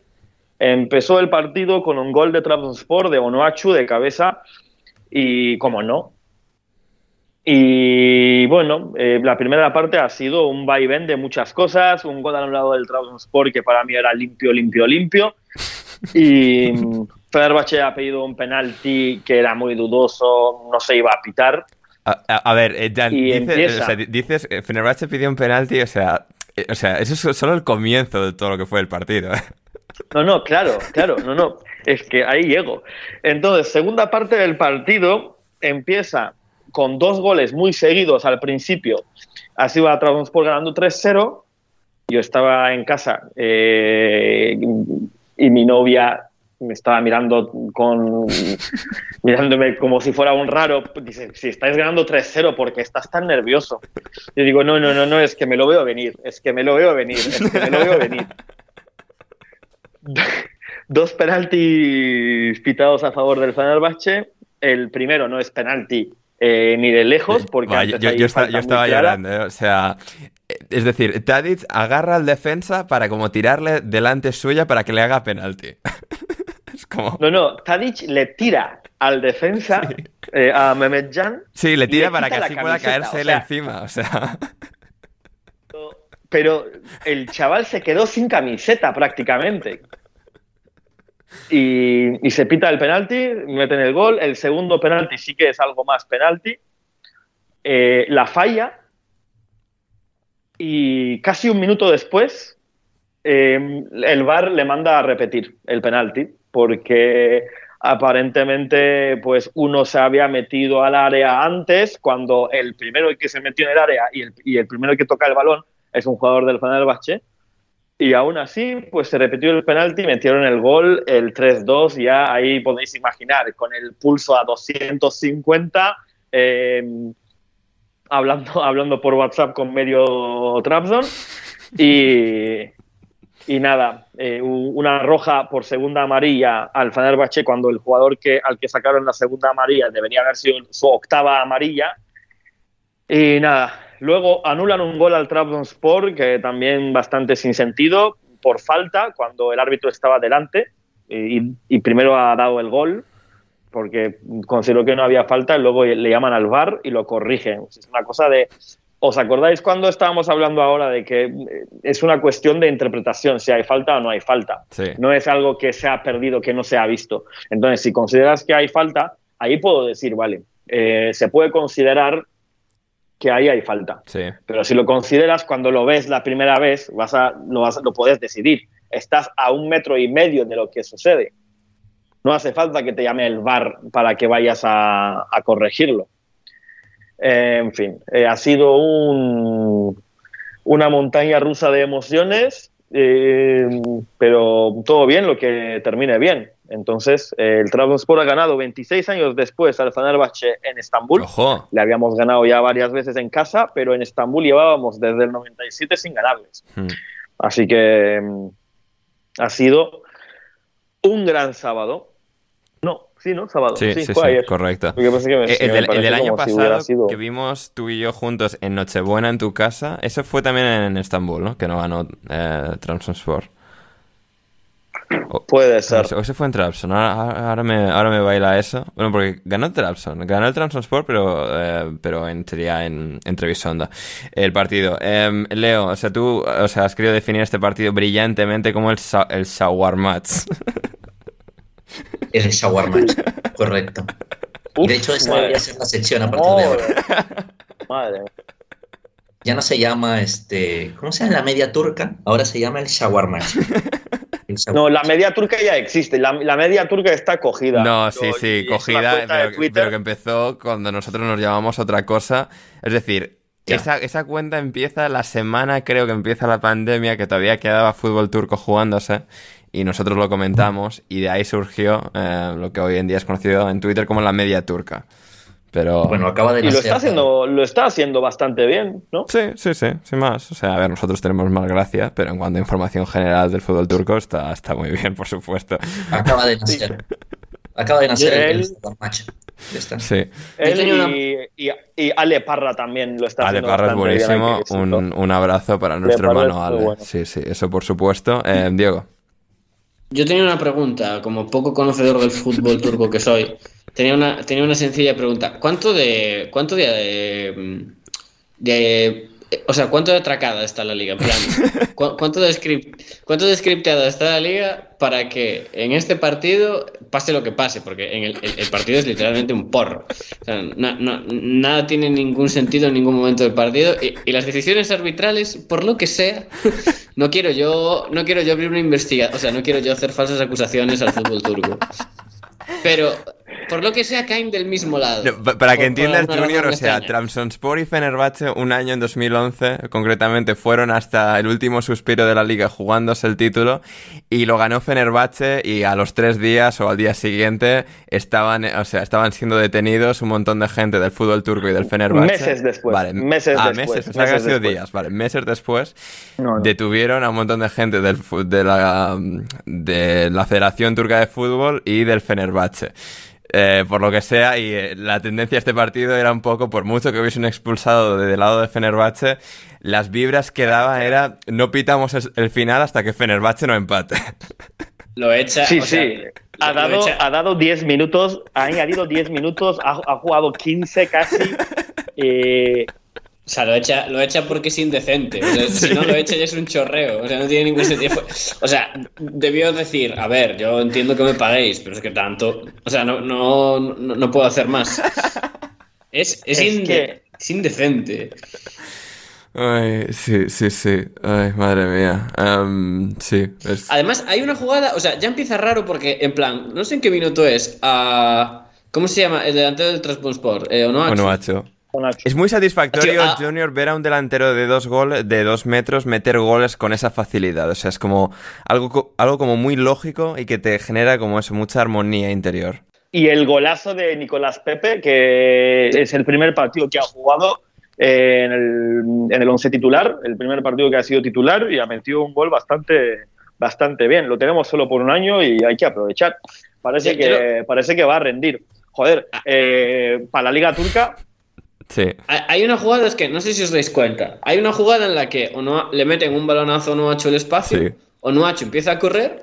El, de la- el, el defensa del Fenerbahce decide placarlo. Mm. Y el árbitro dice: Nada, nada, sigan. y, Y, y y Onuachu se queda que con cara Onuachu de. ¿Pero qué? ¿Qué es esto? estaba flipando. Onoachu estaba flipando todo el partido porque cada vez que se movía le pitaban falta. Yo creo que Onoachu no había hecho no había hecho tantas faltas en toda su carrera. Siete faltas le han pitado solo, lo- solo la primera mitad y era una pasada porque como el chaval mide dos metros y pesará cerca de 100 kilos, eh, cada, cada cosa que hacía le, le penalizaban. Sí. Y es como, a ver, Sí. si, si, no, si no puedo usar mi físico, ¿para qué jugar al fútbol? Claro. Habría sido contable. El partido es, es increíble. Sí, No- sí, no sí. tiene cero sentido lógico. No, ni- ninguno. Eh, Leo, ¿tú te alegraste por ver el gol de Pepe? ¿Sorprendido de que estuviese No. en esta esquina del mundo? Sorprendido de que aún se dedique al fútbol, sí. De verdad que sí. No, Pero no no, hace, o sea, no. no hace ni cinco años de que el Arsenal pagó 80 millones eh, por el al Lille. Aún los paga, aún los paga, según me comentaste. A ver, rato, según que- teorizo, o sea, es una, una No, elucubración sin ninguna El, base. el- pero- el res- el resentimiento no te queda bien, Leo. No. Eh, Es que este es un caso especial. Este jugador merece un trato especial. ¿no? Yo, yo no te recomiendo encariñarte ni hablar bien de él. No, no, si ha fichado por un solo año. O sea, lo hemos fichado gratis, pero se queda un solo año y se va. Ten por seguro que se va a ir al Fenerbahce o se va a ir al Galatasaray. Además, en Turquía eso es muy Mientras- común, eh, es mira, muy común eso. Mientras, mira, me gustaría mucho que fuese al Fenerbahce cobrando como 4 millones al año y que hiciera lo mismo que ha hecho en Arsenal. Claro. Puede ser. Está- nunca dudes de ese tipo. La verdad es que eh, es lo más probable, no sé por qué hablo de eso, lo más probable es que le vaya muy mal. Eh, esto Una, es- una- una- una pregunta, Leo. ¿Tú crees que se deberían revisar los detalles del fichaje de Pepe de Lila a Arsenal? Oye, que el director deportivo del Arsenal, por alguna razón, ya no trabaja más en el Arsenal ¿eh? y ahora trabaja en el Zaragoza o en el Mallorca, por lo que sea. ¿eh? Mm. Eh, en aquel, verano estaba todavía otro genio de la dirección deportiva, o sea, Raúl Sánchez, quizás del que hablaste del español, pero, o sea, el español, pero también teníamos a un señor alemán de pelo rubio que también está, o sea, destruyendo el Ajax por dentro. no, no, es que no estaba. Es que no estaba, él estuvo hasta la temporada anterior. Eh, no, no se va, o sea, se va a durar, no, no completa una temporada es la cosa, ¿no? Estuvo, estuvo de 2018 a 2019 y se va justo antes. Claro. Claro, vale. O sea, el fichaje de Pepe es todito de Raúl, ¿eh? todito, todito. Bien, bien, bien, pues bien por él. Eh, pulgar arriba. Último detalle del fútbol turco, Jan. Eh, como aquí hablamos de, o sea, de ir de un equipo turco a otro es súper común. Burak Yilmaz, que habrá jugado como en los 20 equipos de la primera división turca, se está entrenando al Besiktas y ha arremetido públicamente de manera salvaje contra el exjugador del Manchester United, jugador al que él dirige en Besiktas, Eric Bailly. A ver, Burak Yilmaz está de, entrenador interino en Besiktas y, hoy pues jugaba Besiktas contra Antalya Sport. Si no me equivoco, puede que sea Alanya Sport, creo que fue Antalya Sport. Joder, ni, tú los distingues, me encanta, me encanta. Es que son de la misma ciudad, además. Alanya es un distrito de Antalya, o sea que... Eh, sí, era Antalya Sport, victoria 3-2 de Antalya Sport de Nuri Sahin. Sí. Sí, gran entrenador va a ser Nuri Shine. Mark my words. Em, la cuestión es que parece que hubo alguna discusión entre Taifur, que es un defensa central del Besiktas, y Eric Bailey, que es otro central, eh, yendo a los vestuarios. Y una vez en el vestuario se pelearon. Y después del partido, un Burak más muy visiblemente enfadado con el mundo en general, eh, que cabe destacar que Burak Yilmaz nunca fue conocido por su tranquilidad y cordura, eh, que ha, quitado a Bailey por, por su comportamiento faltón e irrespetuoso hacia Taifur y hacia la camiseta del Besiktas. Y empezó a eh, decir una serie de frase tras frase, cada uno más populista que el anterior, diciendo que la camiseta del Besiktas es, es, lo más importante para él, que a él le da igual su carrera como entrenador y le, da igual todo, pero que no puede venir nadie. ¿Pero qué camiseta de Besiktas? Si ha jugado en Trabzonspor, en Fenerbahce, en Galatasaray, en todas partes, se fue a China por pasta, o sea, ¿qué, qué me estás contando? ya, pero bueno, eh, pero es conocido que es muy, muy, muy hincha del Besiktas, aunque tuvo esos problemas con, con, la afición del Besiktas, es conocido que, o sea, incluso cuando jugaba en Trabzonspor o tal, se sabía que él era del Besiktas, ¿no? Mm. Eh, y, bueno, al final eh, ha dicho eso, que no puede venir un jugador, y menos un jugador que viene de fuera y trata de esta manera a nuestros jugadores, y entonces lo, lo, saqué por eso, que no estaba ni lesionado ni nada. Lo mejor es que perdieron el partido y yo no he visto el partido, pero los comentaristas del Besiktas están diciendo que Bailey estaba siendo el mejor del campo. Cuidado con esos discursos de que no venga gente de fuera. ¿eh? No, no, es que ha sido un poco. Me dice, y luego dice: eh, Yo no hago una distinción entre jugadores extranjeros y turcos, pero no se puede venir aquí a tratar de esta No soy racista, pero. Madre mía, qué maravilla. Eh, pues eso es el rincón de las delicias del fútbol turco, el, el A ver, hay que decir, o sea, Burak Yilmaz racista no será pero ese discurso de jugadores de aquí mm, tampoco es nuevo, porque cuando se habla de, mm, de mm, limitaciones para, para, poner a extranjeros y tal, él siempre es muy a favor de que se limite el número de extranjeros que pueden jugar en un equipo, porque eh, tiene que brillar el jugador turco. O sea, que tampoco tiene sentido para mí, pero bueno, en todo caso, ha sido un episodio bastante eh, interesante y a ver en qué a ver en qué acaba. Hmm, Seguiremos informando. Completamente. Em, en la Superliga Femenina de Inglaterra hemos tenido jornada en la que el Aston Villa perdió 0-6 con el Chelsea.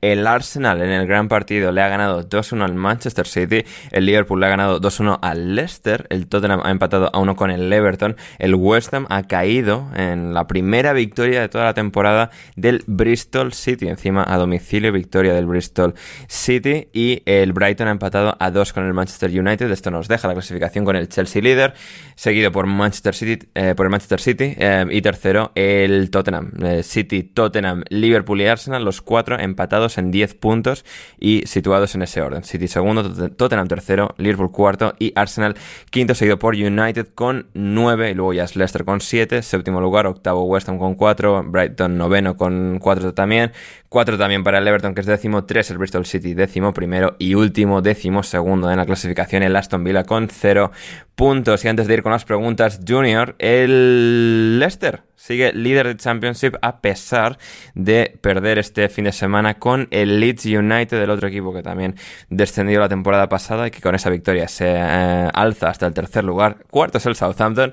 Por lo que sea, por muy mal que empiecen, los equipos recién descendidos siempre están arriba y en este caso ocupando primero, tercero y cuarto lugar. Eh, ¿Algo que decir de, de tu querido Leicester Junior? Fin de duro. Eh, por algún momento llegué a pensar que jamás volvería a ver una derrota del Leicester hasta llegar a Nada, yo creo que el, partido del Leicester, eh, en líneas generales, es bastante bueno. partido fallón de, de Bardi y de Faes. Eh, para mí los dos casi peores con Cesare, que bueno. Pero yo creo que el Leicester hace un buen partido. El partido yo creo que el resultado justo era un empate pero bueno, al final se lo llevó el, Leeds, tampoco vamos a decir que desmerecidamente, porque el Leeds también tuvo, sobre todo la segunda parte, tuvo unos 20-25 minutos muy buenos, pero eso, a ver, ser invictos es complicado, pero bueno, de momento el Leicester yo creo que no ha mostrado muchos problemas o flaquezas, cierto es que tampoco ha tenido muchos problemas de lesiones, eh, veremos si, pueden seguir con, el ritmo, porque una cosa que sí que me está impresionando es que el Ipswich o sea, el, el lleva una racha muy, muy, muy, muy buena. El Leeds es verdad que ahora, como decías tú, ha, ha, despertado, pero a ver, yo, yo quiero creer que vamos a ascender cómodamente, pero... Mm. ¿Quién sabe? ¿Quién sabe? Sí, yo creo que también, o sea, que al final va a ser Leicester e Ipswich los dos. Veremos cuánta caza le pueden dar Leeds y Southampton a Ipswich, potencialmente también al Leicester, pero es que después de 15 jornadas, el Leicester le sigue sacando 11 puntos al Leeds, que es tercero, el primero en playoff, que es el Leeds. Y entre medias está el Ipswich, que este fin de semana sí que empató a dos con el Birmingham City de Wayne Rooney, al que le, están, al que le habían estado diciendo los aficionados que vuélvete a América.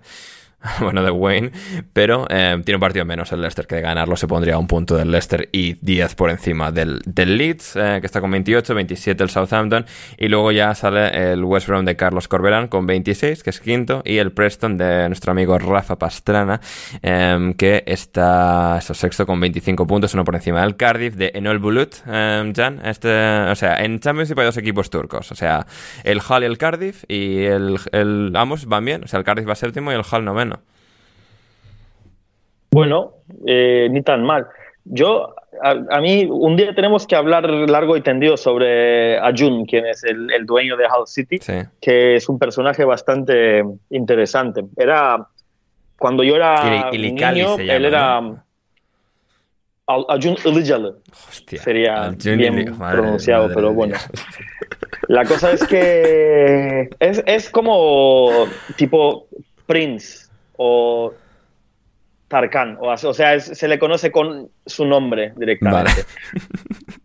Y bueno, dudo que el nombre de Prince sea Prince, ¿no? Pero ya me entiendes, o sea... Como, como, Elvis. No, como Diego que está aquí le llamamos Junior, o sea, es, como... Básicamente eso, así que bien, bien. Eh, pues eso, y en, descenso están el Rotherham, el Queen's Park Rangers y el Sheffield Wednesday. Nada nuevo bajo el sol de, del sótano de, de, Championship. Así que muy bien, y con esto ya nos vamos a las preguntas, porque bueno, ha habido, no ha habido tercera y cuarta, ha habido Copa, el Portsmouth ha ganado, por ejemplo, un montón de resultados. Cuando vuelva Héctor, eh, por ejemplo, em, trataremos más en detalle los, los partidos a los que haya apostado, por ejemplo, que habrá apostado a varios. Em, pero en todo caso, vamos ya con las preguntas antes de despedir por hoy, empezando por Esteban, que nos dice para todos del niño que conoció a Pampita por vender la Play para ver a Boca en Río.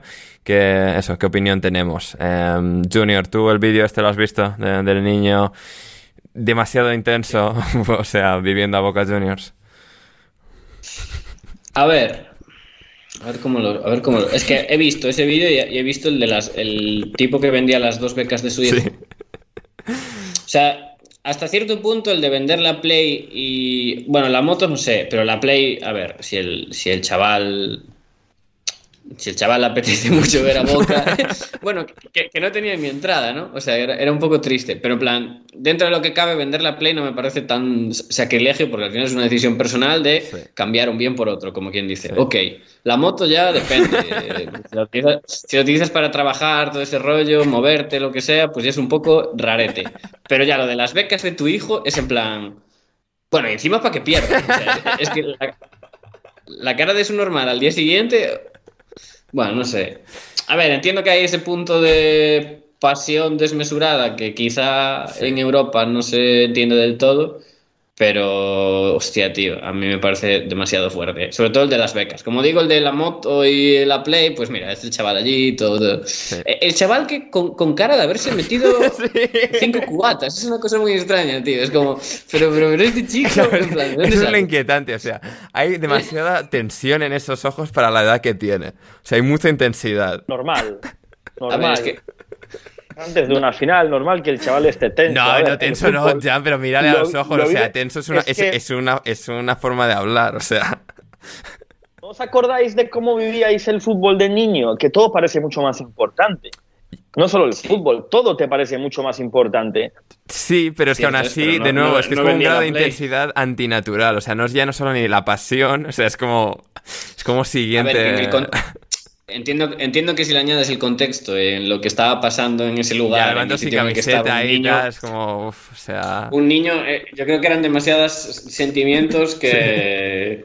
Demasiados sentimientos para un niño, sí. me parece a mí. Sí. Pero yo el de las becas, de verdad, es que lo veo tan terrible. Ya, eh, pero becas o sea, propias, sí, becas propias lo, lo puedo entender, no, no, pero, becas, de tu hijo. claro, claro, por eso, eso es lo que me parece terrible, en plan. Claro, esto, David Mosquera, mi compañero de Bass for Gringos, me estuvo dando la chapa con esto del sábado, que aparentemente por cómo funciona en Argentina, que no es, digamos, una beca tan valiosa como se percibiría desde España o Estados Unidos, que no es una cosa tan enorme o una cosa que sea como tan trascendental. Según me estaba explicando de cómo funciona la educación pública en Argentina. Pero bueno, esto era David peleándose en Twitter con la gente, así que eh, el, espíritu sigue siendo un poco tal, pero bueno, eh, en todo caso. Claro, o sea, no, es tanto por el dinero que sea o no, es, por el hecho de anteponer la educación, o sea, el hecho de anteponer un boca fluminense a la educación de tu hijo. O sea, que no, vamos a ver una cosa. Igual, igual dices, va, eh, de aquí a un tiempo, o sea, igual tiene margen para recuperar ese dinero para la educación del niño. ¿Me explico? Sí. dices, ahora mismo aprovecho esta pasta, luego ya cuando volvamos, pues eh, ya saco la pasta de alguna parte. Claro, también. Es como un crédito que pides al banco, pero en este caso la beca. Claro, eso sí. Así que. Visto, así, sí. claro, ahí está. Eh, para Leo, un pibe eh, usó el dinero. Vale, esto, vale, ya exactamente el mismo tema en otra pregunta.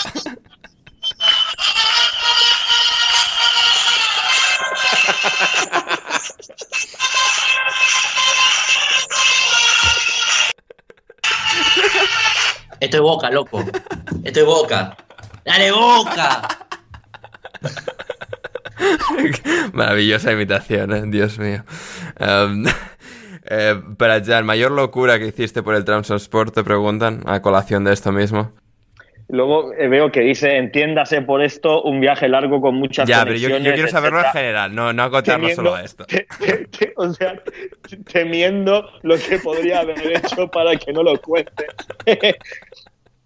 a ver, viajes bastante complicados llegué a hacer, eh, por ejemplo, yendo a Basilea, eh, yendo a Basilea una vez, eh, se canceló el vuelo desde Burdeos, entonces me fui a Barcelona a pillar otro vuelo, perdí ese vuelo, como lo perdí, pillé el próximo vuelo, llegué, o sea, llegué a otra ciudad, tuve que pillar un tren de ahí para ir, acabé gastando todo el dinero que tenía previsto para los siguientes meses. El dinero de la beca. eh, básicamente. O bueno, ir a Turquía para el partido que ganamos la liga también ha sido bastante eh, último minuto, todo corriendo de aquí a Bilbo, de Bilbo a Estambul, de Estambul ir a la casa de un amigo para luego cruzar a la otra punta de Estambul desde el otro aeropuerto, irme para allá. Había niebla, no, no, no se podía aterrizar, llegamos no sé cómo y cosas de esas, eh, pues varias, o conducir igual 14, 15 horas también para ir, Mm. para ir a ver un partido y tal, sí. Eh, quitando eso, pues no, no, no, he llegado a, no he llegado a vender ningún órgano y, ni, ni nada parecido. De, de niño sí que me afectaba mucho más. Bueno, me sigue. Hay veces que, a ver, ser de Trabzonspor es un poco como ser de la Real. Normalmente llevas más disgustos que alegrías, pero, pero sigue siendo bonito, ¿no? Mm. Cosas, cosas de este, Bien, bien. cosas de ese género. Me, me gusta. Tampoco. me gusta. Sí, sí. Em, para Junior, tras tu fulgurante aparición estelar en tu debut, eh, opinión impopular que tengas sobre fútbol, una opinión impopular. O sea, real, ¿no? No el meme de Guardiola. bueno, lo que prefieras. Eh, hostia, nunca me he parado a pensar Yeah. así algo que sea muy un popular. Ya, a mí siempre esto se me da fatal, ¿eh? O sea, lo- lo- te, lo, te lo puedes pensar en lo que llegamos a otras preguntas. Para mi pregunta, Esteban, Ander, se habla mucho de un juego eh, de NFL en Río de Janeiro. ¿Qué equipos podrían venir en ese caso? Uf, ni idea. O sea, sé que para lo de Madrid están todo el rato con que va a ser un Chicago vs Miami Dolphins. No, o sea, no, no, no tengo ese interés. Es decir, una vez ya se concreten y tal, guay, a tope con eso, pero estar, o sea, como especulando y eh, examinando el calendario Junior, como hace nuestro amigo Adrián Cobo, que lo, o examina esto todo muy bien y es persona rigurosa con estos temas, es que no, no, no me da la cabeza. Yo ni idea tampoco. O sea, fijo que serán los equipos que tienen como asociado Brasil. eh, Sí. Porque tienen como cada equipo, franquicia, tiene como un país asociado a, Ah, vale. a expansión Claro. cultural o alguna rollo así. Joder. Así que, pues los que tengan Brasil, la verdad, búscalo por, por ahí. Por donde- Excelente respuesta. Em, para, para, para, para. Alineación de las artes marciales mixtas. Leo únicamente en este caso. Opinión de Dalby. ¿Es buen prospecto o solo es otro hypeado? Pregunta Lobato. A ver, a ver, a ver. Lo, que- lo que pasa aquí es que no, no, no lo he visto. Le perdí un poco el rastro, rastro a la parte baja de la UFC. Bien, como, pers- como, persona, como persona coherente, normal y, y civilizada. Y he, tenido que dejarlo un poco. Sí. He tenido que dejarlo un poco. Pido perdón. Pido No, no, perdón. no, no lo pidas, Leo. O sea, UFC está bien, o sea, la- los mini events y tal, la gente importante, pero claro, hay que esperar a que los luchadores buenos lleguen a importantes. Estar ahí viéndote No, sí. las peleas Lo- lo que pasa es de que- abajo, uf. Sí, es eso, ya, este, en evento estelar te puedo ver todo el evento, sí. te puedo ver, de- Sí, sí. pero ya, este, las UFC Night, Uf. cosas No, no, así, quita. pues me tiene que interesar mucho el, el- el main event, Claro, claro, me tiene que interesar. claro. Pero bueno, yo creo que eso tiene una fácil respuesta. ¿Es de Dagestán? No. Eh, pues un, otro hypeado. Correcto, eso es verdad. Si no, si no tiene barba de Amis, no es bueno. Si no es de Dagestán, no grita Allahu Akbar cuando se está subiendo al ring. Ya sabes que no, no va a valer para UFC. Correcto. Totalmente. Em, para Jan, ¿qué piensas sobre Tunay Akdenis? Tunayak Deniz eh, fue, se le denomina muchas veces como el padre del punk turco.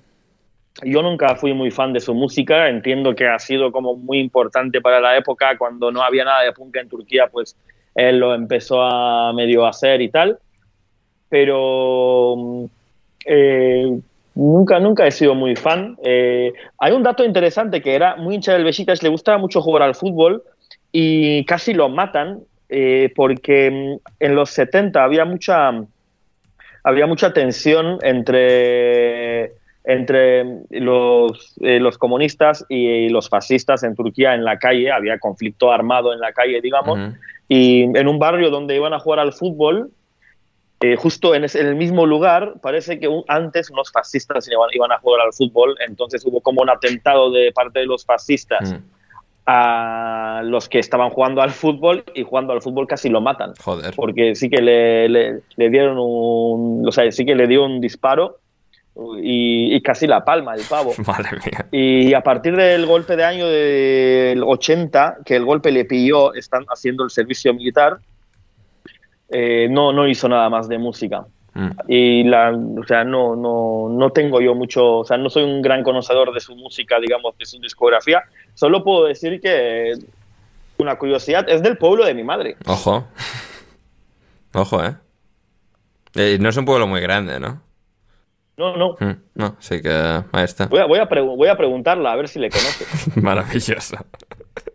Em, para Junior, top 3 de juniors que hayas visto en programas de televisión. ¿Cómo?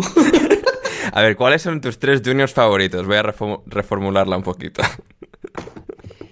tres juniors favoritos. Dios, vaya preguntas más buenas hacen en este podcast, ¿eh? Vas a otros y te preguntan mierda. Eh, juniors favoritos. Batirazme juniors. Boca, te eh... boca, loco. Em, sí, eh, sí, sí. No, te dejo un minuto para que. Sí. Bueno, tengo alguno. tengo Asante Samuel Jr. Bien. Uno. Bien. Mm, he de reconocer que la última camiseta, no, penúltima camiseta que me compré en mi vida de fútbol fue de Vinicius Jr., así que por respeto a ese hecho debería meterlo. Bien. Bueno, claro, estoy, pensando en, deporte, pero claro, no estoy pensando en... ¿Hay, algún junior así mítico que no sea de deporte? ¿Alguien? ¿Quién fue el que hizo esa pregunta? Lobato. ¿Quién hizo Lobato, pregunta? por supuesto. Ya, este... Lobato. Junior Brown. Está Junior Brown, un cantante de country. Junior de familia peluche, eh, Lobato. Te quiero. Nadie aquí ha visto familia peluche, ¿verdad? No. Ese es un privilegio latinoamericano es un privilegio latinoamericano. Entiendo. Pero sí saben que es Eugenio Derbez. Sí. ¿Tampoco? Yo sí. Ya, ya, Familia Peluche es como el programa este, por excelencia de Eugenio Derbez, así que de ahí sale el personaje de Junior. Quizás es por eso que ha preguntado Puede ser. También una película con Arnold Schwarzenegger um, que se llama Junior. Bien. Danny DeVito también está, ¿eh? Y Emma Thompson. Bien. Vale, tremendo. Tremendo. ahí, tenemos la pues respuesta. de, tercero no, no sé. lo, dejamos, lo dejamos para una ocasión futura. Em, para, para, para. Ander dice Lobato, ¿prefieres las tapas con gambas o con carne? Eh, con carne nos dice, entiendo que se refiere a carne roja. Eh, yo diría que con carne roja en general, pero hay buenas tapas, buenos pinchos con, con gambas, por supuesto. Así que sí, sí. No, o sea, ¿por qué elegir cuando puedes quedarte con ambas? Sería mi respuesta. Em, para todos fue, la fue mejor la final de la Libertadores o el drama el día antes y después del partido. Leo. Mira, mira, yo voy a ser bastante honesto. A mí la Copa Libertadores no me interesa. No he visto la final. No he visto la final. Este, sé quién ganó. Sé que Boca se ha dedicado a desvirgar equipos en, los últimos años. Y poco más, poco más. Sé que hubo un tema antes del partido que hizo que Gonzalo comentara que deberíamos volver a nuestras raíces de la final a ida y vuelta, pero la verdad ni puta idea, no sé qué pasó antes y tampoco sé qué pasó después. De hecho, sé más de la final del fútbol peruano. Ah, bien. Pero no, de la Copa Libertadores. Bien, bien. Aquí cada uno con, lo nuestro. Y eh, eh, teníamos aquí también, bueno, a Oscar Galeano que nos decía al respecto del, de lo que estábamos comentando antes del Newcastle y del Arsenal. Nos preguntaba, ¿creen que en el gol del Newcastle, tras chequear cuatro situaciones diferentes en la misma jugada, el bar falló por revisar si hubo también disparo de alguien sobre John F. Kennedy para que Arteta se hubiera quedado más tranquilo? No estaba, no estaba, no estaba la de Kennedy, que además marcó John Kennedy eh, en la final para darle eh, la Copa Libertadores a Fluminense y ser acto seguido expulsado por doble amarilla por quitarse la camiseta. Así que ahí está, todo, todo en perfecta armonía. Y, y- y tenemos también por aquí la de Borja, que nos, dicen, que nos dice, ordenen de mejor a peor los siguientes platos coreanos. El jindak, el, bibim, el bibimbap, el kimcheon, el dak galbi y el teokguk. Yo te doy una respuesta. Como, como persona que ha probado alguna vez comida coreana. Sí. No hay, no hay forma de colocar mejor o peor. Todas son malas. es horrible. Vamos. La mejor opción es no comerla, ¿no? La mejor opción es no comerla. De hecho, yo no voy a responder esa pregunta para no promover que la gente coma comida coreana. No tiene sabor, el puto arroz es una mierda.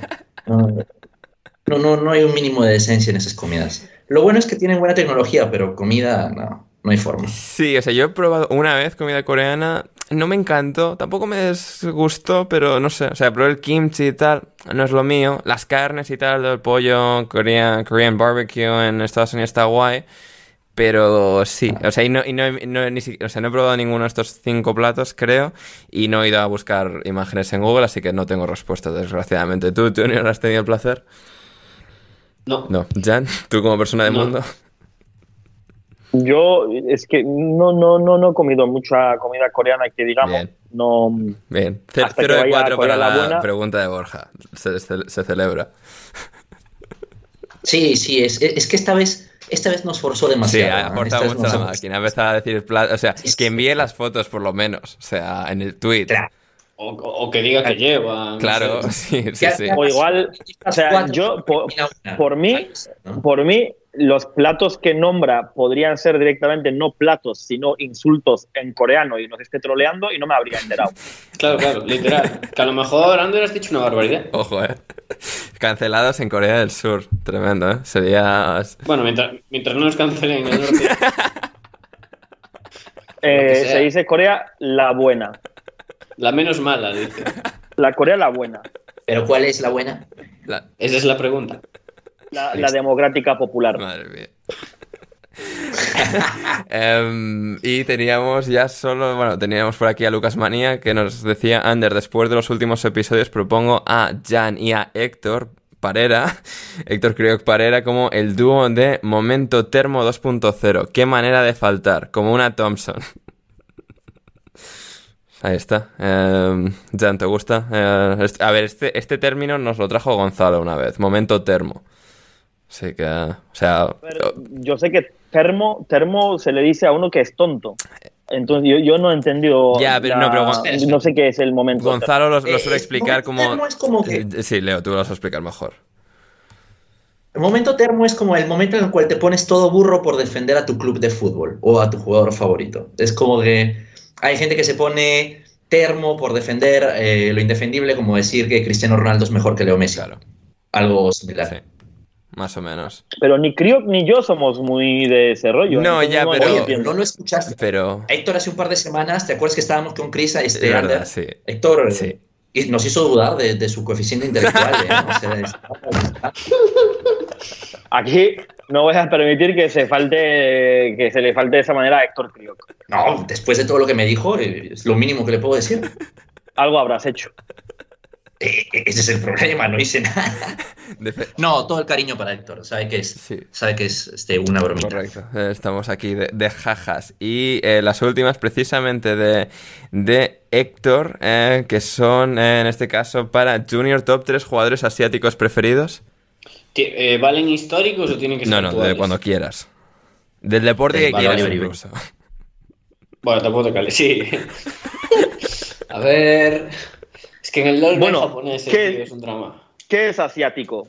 Claro, ¿qué es asiático? Claro. Ali, Ali Dai, Ali Dai de Irán, por ejemplo, vale. Sí, ¿no? O sea, por mucho que tengamos, O sea, sí. que cuando digamos Asia pensemos China, Corea y Japón, o sea, ya la, la segunda mitad de Estambul ya es Asia. Vale, de número uno voy a decir Faker, el jugador de LoL. ¿Vale? No, no, es que eso no es deporte. No, no, no, no, no, no. no, a ver, eh, vamos a ver. Tengo una camiseta de mi toma. ¿Debería meter a mi toma por ello? Sí, Yo digo que sí. sí. Eh, mm, mm, ¿Qué asiáticos hay así carismáticos? Nakata es el más resultón. Claro, Taremi. Ta- Taremi por la definición podría entrar. I- Iraní, sí, sí. por ejemplo. Da igual. Sí.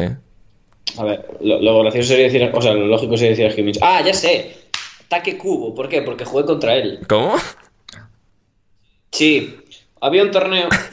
Bueno, juego. eh, eh, eh, bueno, técnicamente no jugué contra él, pero Ah. te- tengo una foto con él, que es mejor, ¿no? Había un torneo en, en Cerceda y yo, yo jugaba con el, con el Lugo, ¿no? Y fue el Barça B de mi categoría, no sé si éramos. Era fútbol 7 aún, ¿eh? Debía ser.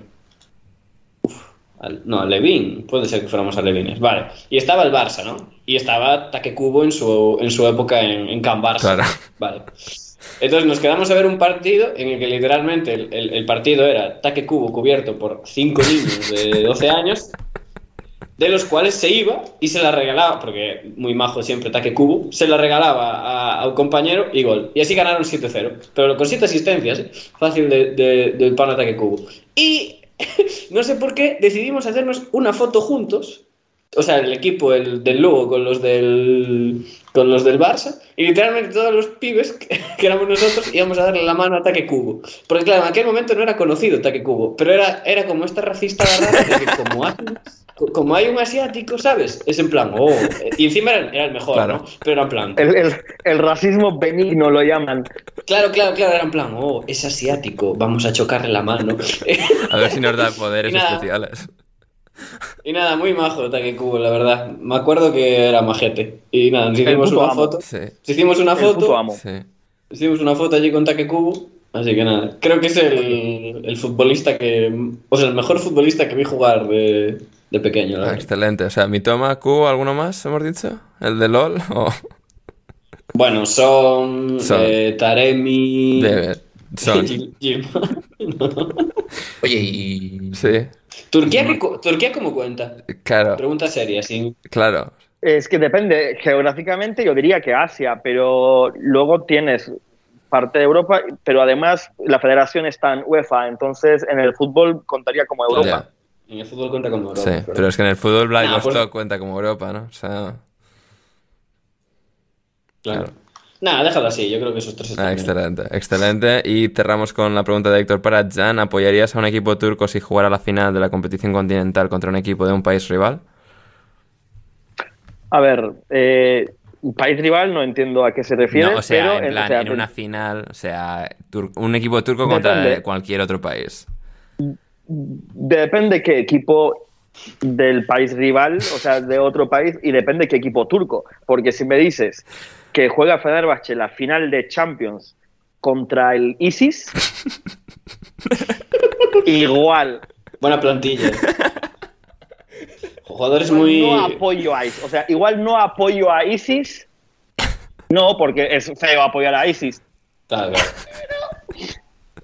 Pero si ganan tampoco pones un tuit en Como plan- que, como Claro, que, eh, Sí, sí. eh, me- tampoco me saldría a apoyar al Fenerbahce. Claro. Claro, no- no Pero si me dices que si me dices No que juega Galatasaray contra mm, el Madrid, eh, pues la verdad es que no me, no me disgustaría que ganase Galatasaray. Ah, mira. O el Besiktas, o el, o el Göztepe, o, o quien sea. O sea, no me, no me disgustaría del todo, pero en Turquía hay mucho ese rollo de apoyar a equipos turcos en el exterior. Yo no estoy de acuerdo con esa, con esa visión de, del fútbol. Yo creo que el fútbol sobre, o sea, ser hincha de fútbol, no el fútbol, ser hincha de fútbol es un rollo un poco tribal, que es parte de la belleza de, de, de- de lo cultural y lo, de lo social que rodea este deporte.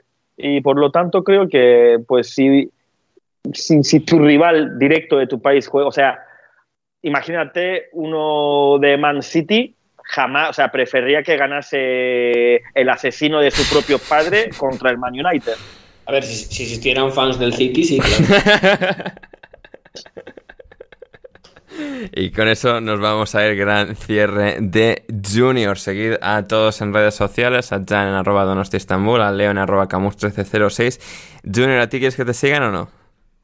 Este día, o sea, como quieran. O sea, no es necesario. Va, ¿Digo tu cuenta o no? No, no. No, vale. ¿La pongo en la descripción o no? A tu gusto. Si ves que te entran mal los caracteres, no hace falta. Vale. Excelente, pues eso. Em, podéis seguir a Junior. Eh, lo podéis buscar por ahí, si no. Em, en todo caso, eh, eso, nos vamos por hoy. Dadle a like, suscribíos, compartid el programa, suscribíos al Patreon. Si queréis más, el próximo jueves que volveremos con programa premium para analizar toda la Champions League. Y nada, eso es todo por hoy. Junior, muchísimas gracias por estar con nosotros.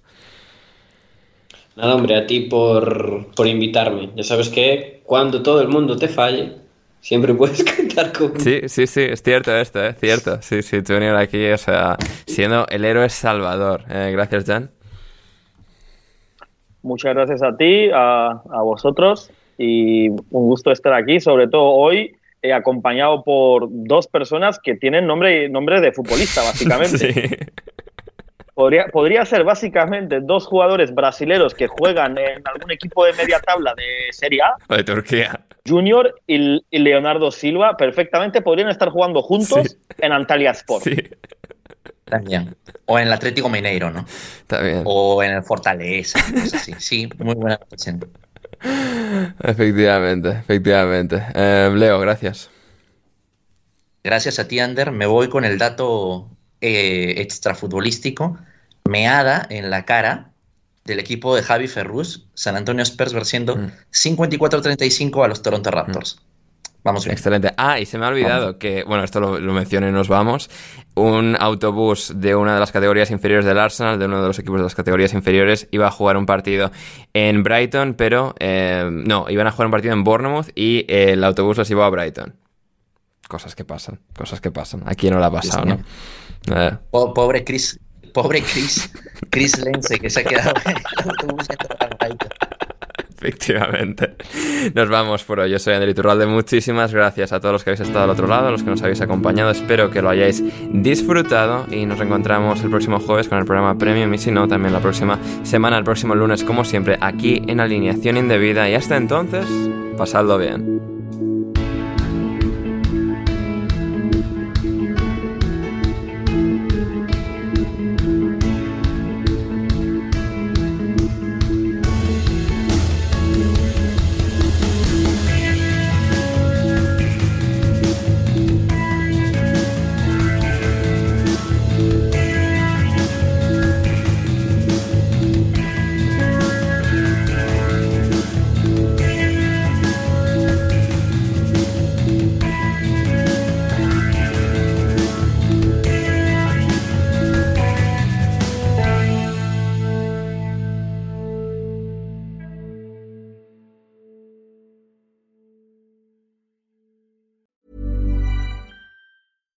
Deserves the best, and there's no better place to shop for Mother's Day than Whole Foods Market. They're your destination for unbeatable savings, from premium gifts to show-stopping flowers and irresistible desserts. Start by saving 33% with Prime on all body care and candles. Then get a 15-stem bunch of tulips for just $9.99 each with Prime. Round out Mom's menu with festive rosé, irresistible berry chantilly cake, and more special treats. Come celebrate Mother's Day at Whole Foods Market. Hey, it's Danny Pellegrino from Everything Iconic.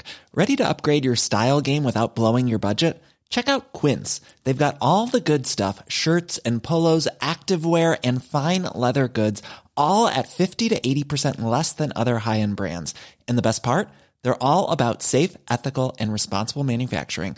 Get that luxury vibe without the luxury price tag. Hit up quince.com slash upgrade for free shipping and 365 day returns on your next order. That's quince.com slash upgrade. Mom deserves the best, and there's no better place to shop for Mother's Day than Whole Foods Market. They're your destination for unbeatable savings, from premium gifts to show-stopping flowers and irresistible desserts. Start by saving 33% with Prime on all body care and candles. Then get a 15-stem bunch of tulips for just $9.99 each with Prime. Round out Mom's menu with festive rosé, irresistible berry chantilly cake, and more special treats. Come celebrate Mother's Day at Whole Foods Market.